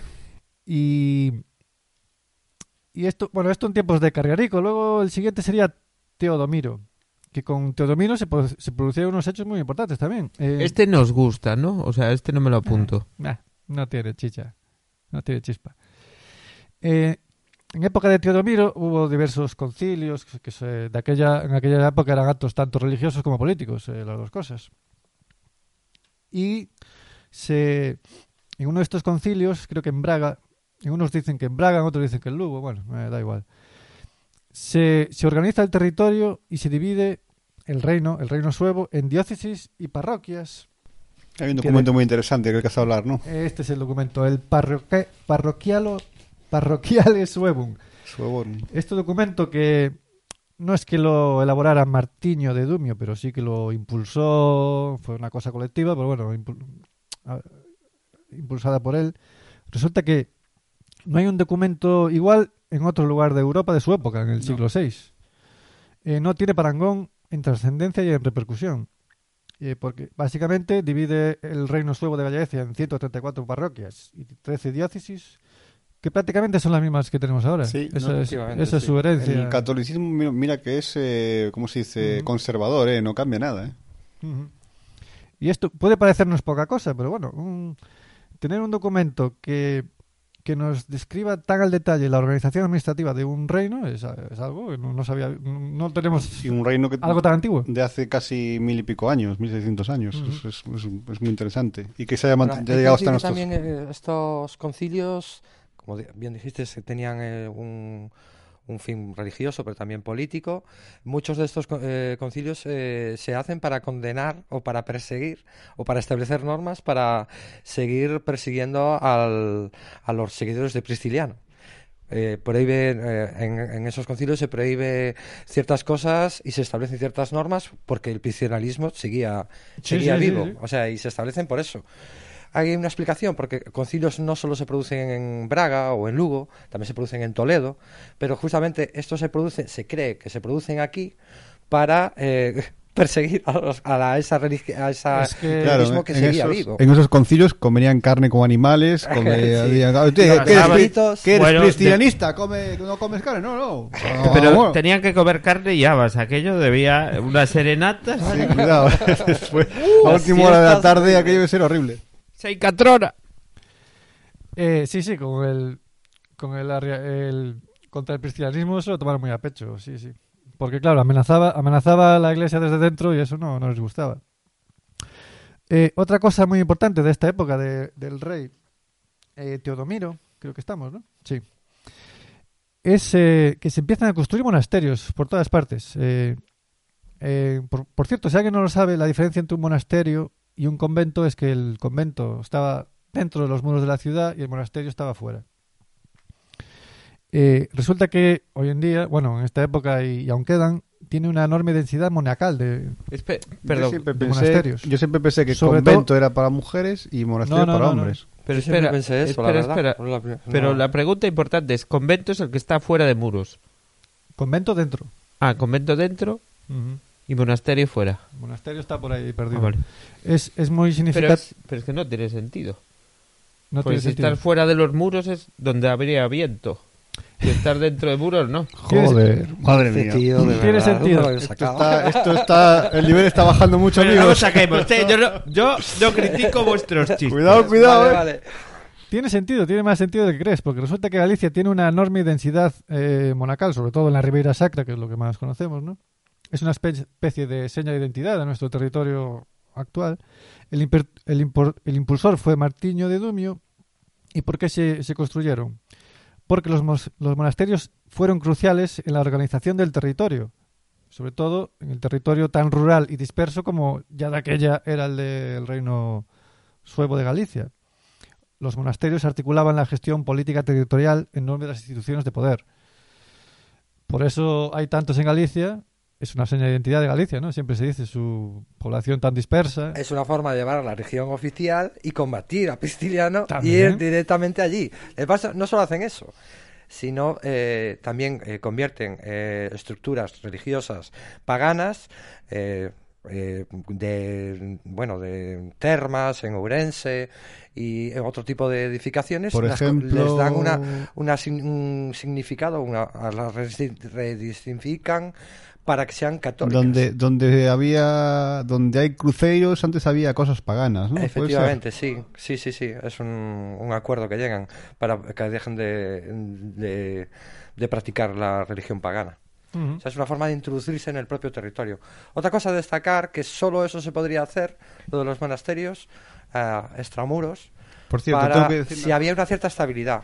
Tengo que decir una cosa al hijo de puta, si nos está escuchando, algún hijo de puta que se dedica a comprar los cruceros que roban por Galicia y se los colocan en sus casitas por Valencia o por Barcelona, Madrid, iros a tomar por el culo. Ahí queda eso. Me he perdido. Eh, No, Yo- lo que yo decía que es que para tenía que haber una estabilidad muy grande en el Exacto. reino para que pudieran establecer eh, monasterios en el exterior, extramuros. Exacto, es que esto es contradictorio, ¿no? Porque les llamamos los, los, los siglos oscuros y a lo mejor pensamos en oscuros por porque es violencia, porque hay caos. No, no, son oscuros porque no hay fuentes, pero en el cambio sí que hubo mucha paz y mucha prosperidad, sí, sí. Eh, se consiguieron muchas cosas. Que por cierto, quiero comentar lo que dijiste tú, que tienes toda la razón, que la iglesia no se renueva mucho porque las parroquias siguen siendo las mismas. Yo no tengo mucha idea de derecho, pero parece ser que a nivel de derecho en Galicia también se usan las parroquias. Lo cual no tiene puto sentido. Porque es parte de los problemas que tiene Galicia para gestionar dinero y cosas así. Tanta división y subdivisión y vuelta a dividir y subdividir. Pero se, se sigue usando así, que es una cosa que no entiendo. Las parroquias no se las inventaron, ¿eh? Las Claro, parroquias, claro. digamos, Pero tú- pero una tú- forma de reconocer no. lo que ya existía Pero tú, de la me refiero, a la hora de administrar, no sigas usando esa división, que para ti no es efectiva. Bueno, hoy en la práctica las divisiones judiciales, que es- creo que es a lo que te refieres, ya no están conformadas de esa manera, ¿eh? Eh, Por la despoblación ni por una pero serie de pues cuestiones. igual unes X parroquias, pero hasta Muchos tienen se, se lo he escuchado a gente que estudió derecho, ¿eh? yo no tengo sí, ni idea. sí, es cierto, Pero y lo que yo entendí es que se sigue usando esa división, como como mucho unirás tres o cuatro parroquias conjuntas, pero es que no Sí, tiene para crear un no partido judicial, sí. Ujú. Curioso. Pues el siguiente rey sería Miro. Miro es un poco también discípulo de Martín de Dumio, No era Miró. el rey Miro. Eh, en la época del rey Miro también destaca un documento que es el Fórmula Vitae Honestae. No sé si os suena. Sí, fórmulas para una vida honesta. Es una especie de compendio de ética. Gracias por la traducción. Creo que no lo habíamos entendido. Es, es una obra eh, muy... Eh, ¿Cómo decirlo? Muy, ¿Honesta? Humanista. muy humanista para ser... el- lo que- para, la, para la idea que tenemos de la Edad Media y sobre todo del siglo VI, ¿no? Pero ¿qué les dicen? Eh, com- cómete todo Yo creo que te- estaba engañando al niño. Cuando vayas a, cuando vayas de invitado, un cuento que toda la no. comida, sea amable, Pues un poco así. Come habas. Paciencia. no mates a tu vecino, eh, medita las cosas, eh, los consejos que le daba Dumio al rey Miro, medita las cosas. no tires, el por la, no tires el mío por la ventana. Claro, muy, muy lejos, muy lejos de la imagen de los huevos bárbaros. ¿no? Todo todo lo Recicla, por favor. Recicla, sé Eh, vegano. Exacto. Y en época del rey Miro también eh, vuelve, cobra fuerza el enfrentamiento con los visigodos. ¿Por qué? Miro, Miro también se vino un poco arriba, intentó expandirse a- por Cantabria y por Navarra y fue, fue derrotado por los visigodos. Luego se, se casó con, con la hermana del rey católico de Aquitania, o sea, un rey franco, también por esa, esa afinidad de que eran católicos tanto los francos como los suevos. Nada, lo que tú comentas, eh, Miro intenta recuperar una zona de Cantabria donde vivían un pueblo de pastores que eran los rucones Sí. y eso lo aprovechan los visigodos dicen esta, es mi- esta es la mía. Entonces eh, apoyan a los, a los rucones, ven- ganan, le ganan, vencen a Miro en esta batalla y ahí ya comienza el principio del fin. Miro Eh. después también eh, se mete en otro... Le gustaba, la- le gustaba meterse en líos el tío este. fiesta, Era un poco... eh, apoya... Según parece, Leovigildo tenía un hijo católico, por lo Ajá. que leí. Hermenegildo. Hermenegildo. Her- que Hermenegildo. que- No, no, no. Anótalo, Orido, anota. Ni, uno ni otro. Ni Hermenegildo ni Leovigildo. que se hace, fuerte en la, se hace fuerte en la bética y bueno eh, el amigo mm, el amigo Miro se va ahí todo todo Mm. flipado con su ejército a apoyar a, a este hombre y bueno pues claro es derrotado Hay quien dice que no llegó a luchar, pero el caso es que Miro, Miro muere o en el viaje o, o lo que sea. Y antes de pasar al siguiente rey, eh, Eurico o Eborico, que te gusta a ti mucho, Lorido. Ay, decir ay, que- qué bonito. En época de Miro también hubo dos, dos cosas muy importantes. Eh, por un lado se construye el, el monasterio de San Pedro de Rocas, que al parecer es, es uno de los... nunca habéis ido a San Pedro de primeros. Rocas nunca No. habéis ido pues No, no. que eh, es una pasada es- dicen que sí. Con Miro se comienza, comienza la decadencia del reino suevo. bueno se lo digo a ellos y os lo digo también a vosotros oyentes tenéis que ir a ver a San Pedro Rocas porque es un, es Mandadnos fotos. Cuando vayáis, eh, subid fotos en los comentarios. Pero es, es muy importante eh, también en el concilio de Braga, en época re- reinando Miro, también se trata de nuevo la herejía prisciliana. Y de aquí sale otro documento muy, muy llamativo, ¿no? El De Correctione Rusticorum, que se considera, o puede considerarse, el primer escrito sobre folclore español incluso, no solo galaico, suevo o ibérico a lo mejor. interesante Eh, bueno, habla de sí, de que cómo los la- los cultos paganos, de que veneraban a polillas, a ratones, de que de que encendían árboles, eh, cirios a los árboles, bueno, un montón de cosas que Unos abraza árboles. unos abraza árboles. Eh, se condena todo esto. Eh, una cosa que me llamó la atención, se habla de adivinación a través del estornudo. En épocas- Pero Toda eso la es- vida. en épocas de coronavirus. toda- Eso es de toda la vida. Eso y, y ver la carta astral en el ano. Eso no lo No, conocía. pero había uno, yo en algún vale. sitio lo escuché, que había gente que te predecía el futuro pero pero y, si- y si hay, y si hay hemorroides que hay una distorsión entonces Uh, en la- entonces está negro el futuro, el futuro está negro. Sobre todo cada vez que vayas al baño. O sea, entonces el, blanqueamiento anal te, te favorece en el futuro. O, o lo joder vivo, no, no está claro. No te destruye. Bueno, pasamos a hablar de Eborico. ¿Cómo lo llamáis vosotros? ¿Eborico? ¿Eurico? Ah, yo lo tengo apuntado como Eborico. Eborico, me, me gusta más. Pues eh, en tiempos de, de Eborico resulta que las cosas se ponen difíciles para los suevos. Eh, por un lado, su gran aliado de Bizancio, el, eh, el emperador Biza- eh, Justiniano, pues la palma, me parece. Se acaba. Se acaba. Por otro, eh, los, por otro Su lado, lo- sobre el Mediterráneo se, se, se, se va de la península. se va. El apogeo visigodo. Por otro lado, los francos también eran católicos y por tanto aliados de los suevos también están otras cosas. Entonces los suevos se quedan un poco huérfanos eh, con, con los... viéndole los... débiles y, y solos Y aislados en el aislados norte. y aislados. solos No tienen posibilidad más que, que enfrentarse solo a los visigodos. los visigodos Exacto, cada vez más se- fuertes claro Se le ven los dientes, ¿cómo se dice? Se le ven los dientes al lobo, ¿no? O algo así. Las orejas al lobo Las- ¿no?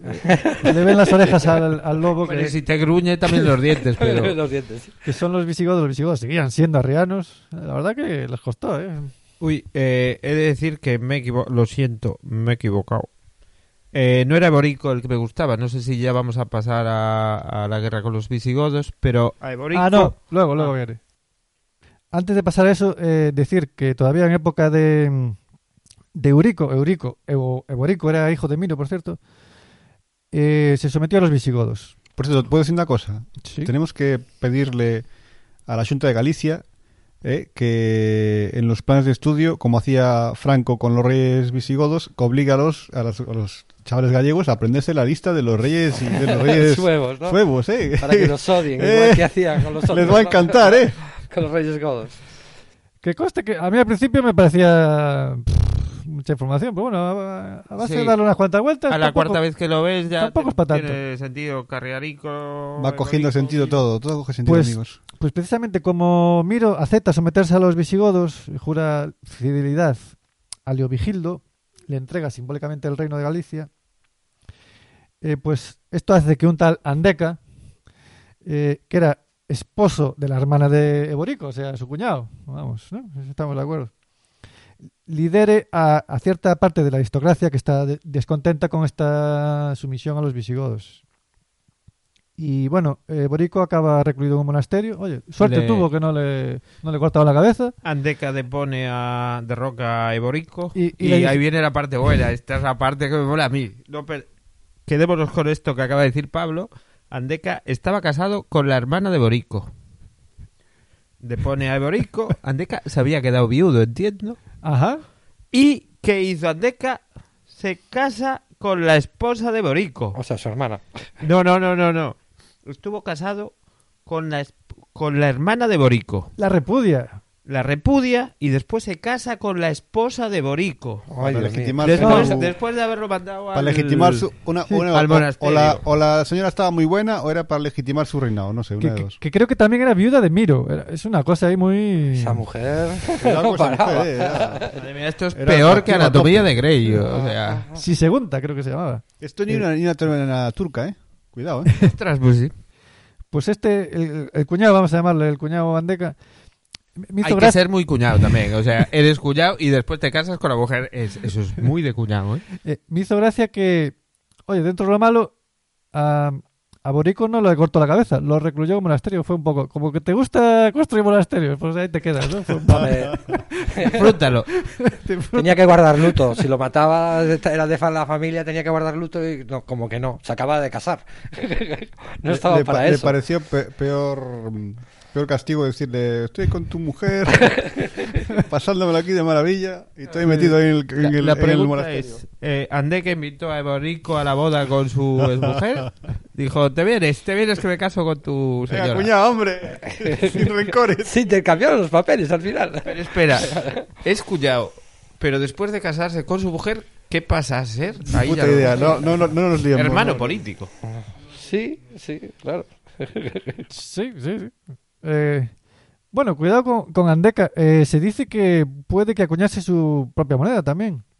Se habla de una pieza con la leyenda Odiaca Re- Regis, bueno, No, Andeca eso no es así, es Eborico, jódete. No se ponía la- por detrás. Efectivamente. Bueno, la moneda supuestamente se custodiaba en el Museo Arqueológico Nacional de Madrid y desapareció en la guerra en 1936. Vaya por Dios. Lo que sí queda claro es que esta rebelión de Andeca contra los visigodos acabó mal. Acabó mal. Eh, eh, en la guerra con Leovigildo, este toma Braga y a Andeca también lo recluye en un monasterio. Le obliga, le obliga a Espera, tonsurarse, dijeron. Y deja en paz a su mujer, Lo espero. que, lo que le hiciste al otro, pues tú te tonsuras también y al pero no se monasterio. casaría otra vez con la mujer de todo, no, ¿no? que, Vale. que sepa uno.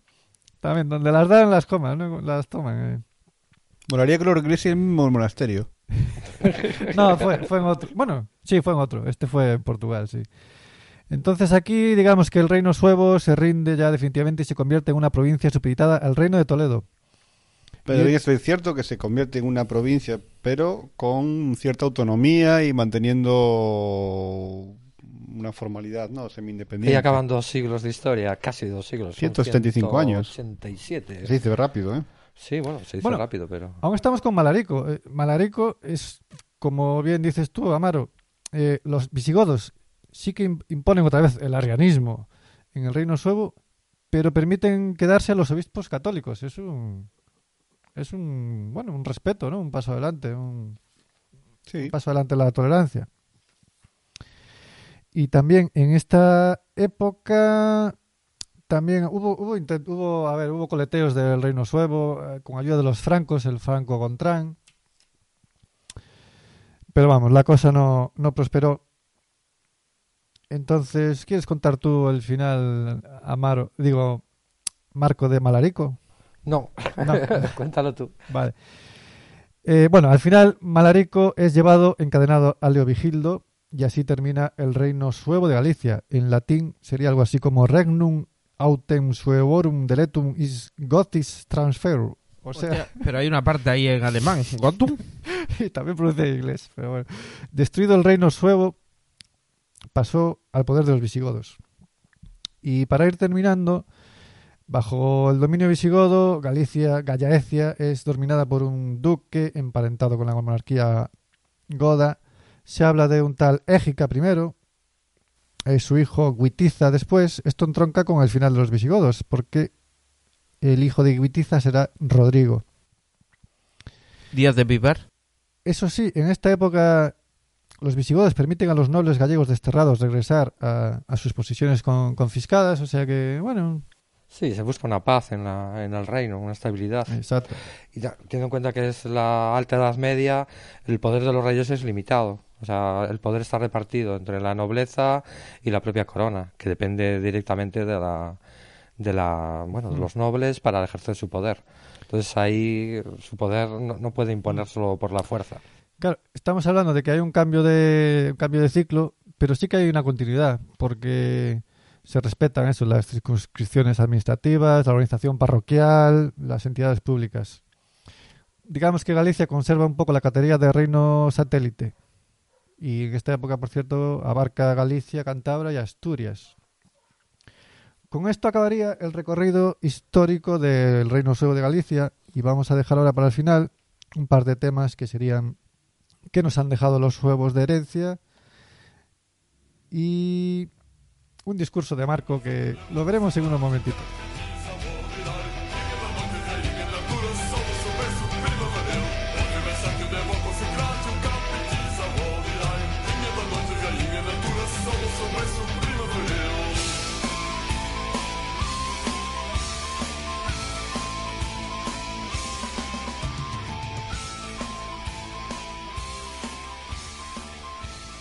Bueno amigos y amigas, seguimos con nuestro repaso sobre mm, del reino suevo de Galicia. Ya para ir terminando, bueno, decir dos cosas. Primero, espero que os hayamos, os hayáis más o menos, hayáis más o menos seguido lo- todo este recorrido histórico que hemos hecho. Y decir para terminar un par de cosillas. Eh, una sería ¿qué- nos han dejado los suevos de, de herencia, porque como vemos, eh, casi 200 años de reinado, algo, algo tuvo que quedar. Pues, por ejemplo, en, en términos de toponimia, sí que hay sí que hay cosillas. Eh, por ejemplo, los lugares terminados en iz, como Ayariz, se creen que eh, son de origen suevo. Eh, por ejemplo, Ayariz sería de Alarico. Los terminados en mil, como Samil, la playa de Samil, Roque en Samil. Como una zona de mi aldea, Romariz. Ah, pues mira. Eh, ¿Y, y Madrid, entonces? no, eso es de, no es iz. Perdón. Valladolid. Está petado. Eh, Tenías tú uno, Lourido, que era una playa. Eh, bueno, realmente, aparte de una playa, es un, una aldea dentro de Arteixo que es Suevos. Se llama así tal cual, Sí, Suevos. Suevos. Pues- Joder, eso, eso igual tiene algo que ver, ¿eh? Y con V. y con Cuidado, V. además.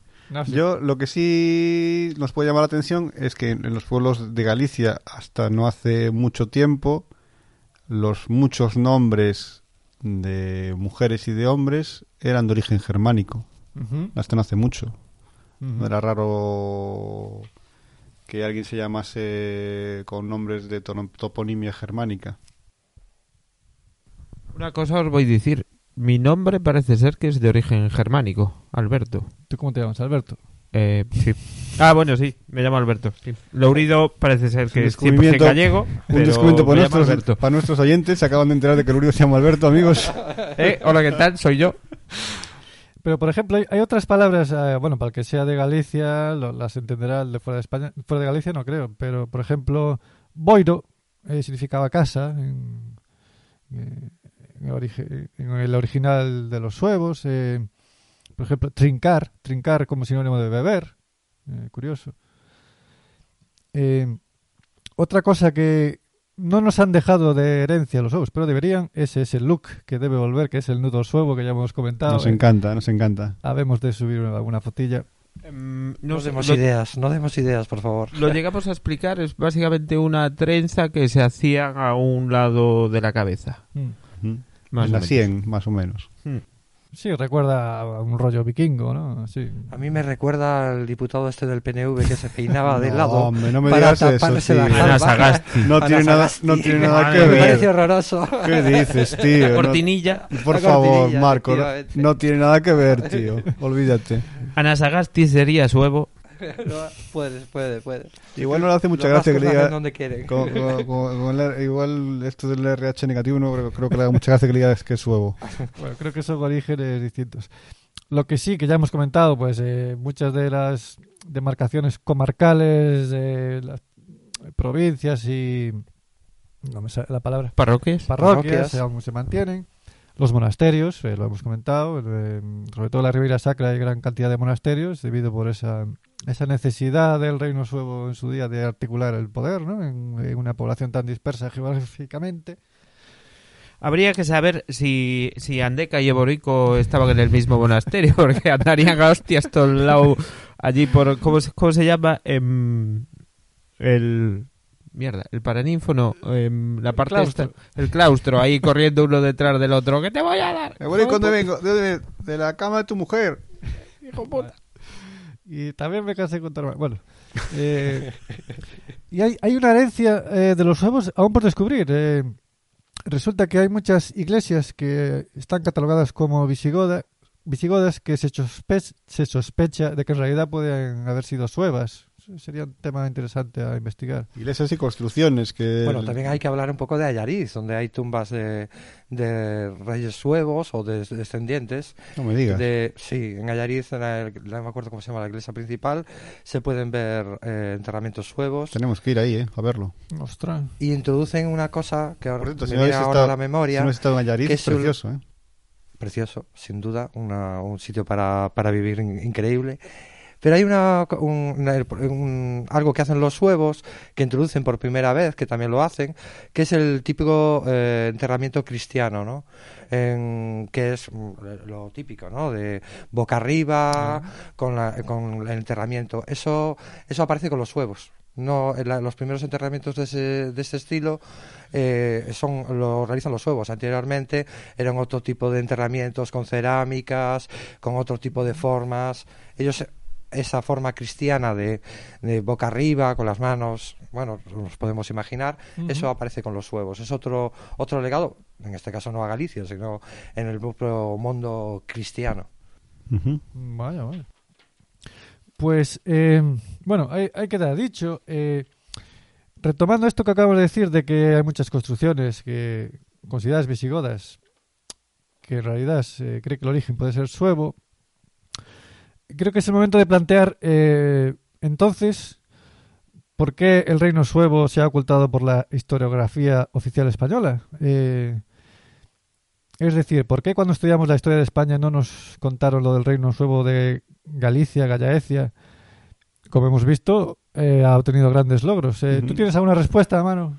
Yo se lo, se lo voy a dejar a Marco esto, pero es verdad que, que no sé si yo creo que deli- deliberadamente se ha ocultado en la historiografía española o se ha menospreciado el reino suevo. Es el primer, la primera persona que, que hace un, un estudio y, y publica un libro sobre el reino es un alemán, que nos debería dar vergüenza que tenga que ser un alemán el que venga aquí a descubrirnos el reino suevo. Bueno, como casi todo. ¿no? Pero sí, eso se nos va a explicar aquí Marco maravillosamente. Bueno, la idea de por qué decido que hablar del reino suevo, primero porque es una historia desconocida y me parece apasionante. Pero bueno, está relacionado con la escucha de podcast, todos los que escuchamos podcast. Eh, esa visión- ¿Escuchas la hoguera de los necios escucho la habitualmente? hoguera de los necios, doy fe, doy fe. Seguro, ¿no? Pero Así se más, nota- me gusta, me Así es, ayuda así es a de culto, que bien se expresa. Eh, está muy relacionado con el concepto de la historia, ¿no? Sobre todo cómo se está, cómo se ha utilizado el siglo XIX, pero en el siglo XX por el franquismo, como algo unificador, algo que elimina al diferente y que excluye todo lo que no case en esa, en esa visión y se hace aposta, se hace para, para borrarlo de la historia. Aparte que con el reino suevo se esfuerzan por borrarlo porque no, no casa. Pero esto me, lleva, me llevó a la reflexión de que esto sigue sucediendo hoy. Hoy eh, hay que unificar, hay que eliminar al diferente, a lo que no case en mi propia ideología.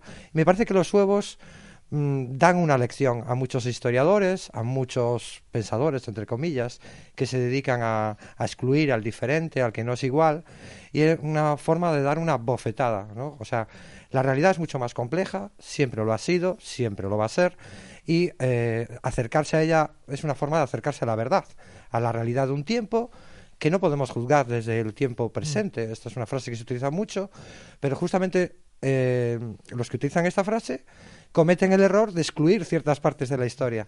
Si nos queremos acercar a la verdad desde distintos puntos de vista, sea el nacionalismo español, nacionalismo gallego, imperialismo, lo que queramos, siempre tenemos que dejar espacio para la crítica y para eh, eh, historias que lo único que vienen es a complementar. Y era un poco eso, un poco romper lo uniforme y dar una visión más amplia de la realidad y, salir y- y permitir salir de ese encasillamiento eh, que lo único que provo- provoca es exclusión del diferente. Y me pareció una, una historia genial para, para reivindicar esto.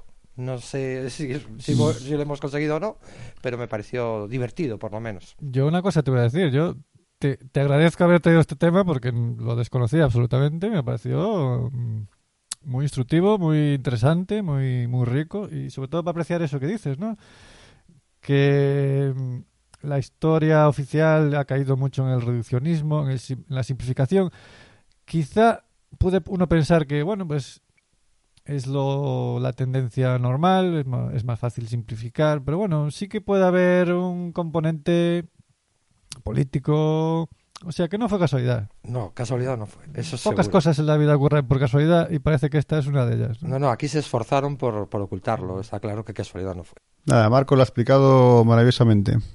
Y es una pena que se pierda estas cosas, porque porque hay que olvi- olvi- eh, esconderlas, olvidar es parte de la historia y que todo tiene que todo tiene su significado, tiene tiene que estudiarse igual y, y cuidarse, es parte de la historia de, de Galicia y, y parte de la historia de, de España, de la península ibérica, de los de Portugal. Y además es que en- enriquece inc- incluso tu historia. Claro, ¿no? claro, De- siempre, siempre. Simplificarla no, no la- Simplificarla es, es perder, es, es- pierde siempre. claro, yo entiendo que se simplifica para engrandecer ciertas cosas, pero así estás perdiendo. Pues mal hecho, hombre. Sí, sí, sí. Matices, sí. Eh, Matices. Esto me recuerda a cómo, la- cómo estudiamos esta época en el colegio. Lo que yo recuerdo es llegaron los bárbaros, eh, los echaron fuera y Una los línea. visigodos. Lo- Y nació una línea de los. Te- si te lo dice, Es si, si te lo comentaba suevos- en una línea. Era, me- lo que recuerdo yo, lo que yo había estudiado es llegaron suevos vándalos eh, alanos, Alanos. eh, llegaron los visigodos y los echaron y se formó el, Tal cual. el reino de los visigodos. Tal Claro. cual. Y no supimos nada más. Y la no, idea- no estuvieron 200 años ni nada. La idea que te dan es que el, el reino visigodo estaba en toda la península y adiós y ostras, para nada, para nada. Para nada. Las cosas no son tan sencillas ni la historia es tan lineal y eso está claro. Otra vez me estáis desmontando la línea del tiempo, me cago en- Echaríamos allí al encerado. La línea del tiempo. Lorido Arriano. Me la tocas con la mano. Bueno, pues creo que estamos. eh, yo estoy muy contento porque hemos conseguido nuestro objetivo en este podcast, que era desmontarle la línea del tiempo al oído Mi... y al mismo tiempo eh, reivindicar o, o dar a conocer el reino suevo de Galicia. Esperamos Pero entonces es una parábola, es un, es un solenoide, ¿qué es? Ya no es una línea recta, ¿qué es? Es un zigzag. Es un zigzag, sí, es un, es un ciclo. Pues por mi parte nada más, un placer eh, contar con Marco, esperemos que repitas. A ver, a ver si hay suerte. Bueno, bueno, a ver, tampoco nos pasemos. Gracias por A ver si invitarme. traes otro tema tan interesante como este, Marco. Y va a ser difícil superarlo, ¿eh? Bueno, el próximo prisciliano, que parece que ahí hay Oye, miga, pero a tope. uy. Vamos a ver más gente desnuda. A ver, pero siciliano no... Podemos no mal, ¿eh? ampliarlo. Prisciliano, el mecanismo y el, y el naturalismo. sí, sí, podemos, podemos. Pues un placer, chavales. eh, Igualmente. Buenas noches, eh, buenas tardes, buenos días a todos y a todas. Qué frío hace. Como decía Pemán, boas noites, hasta mañana.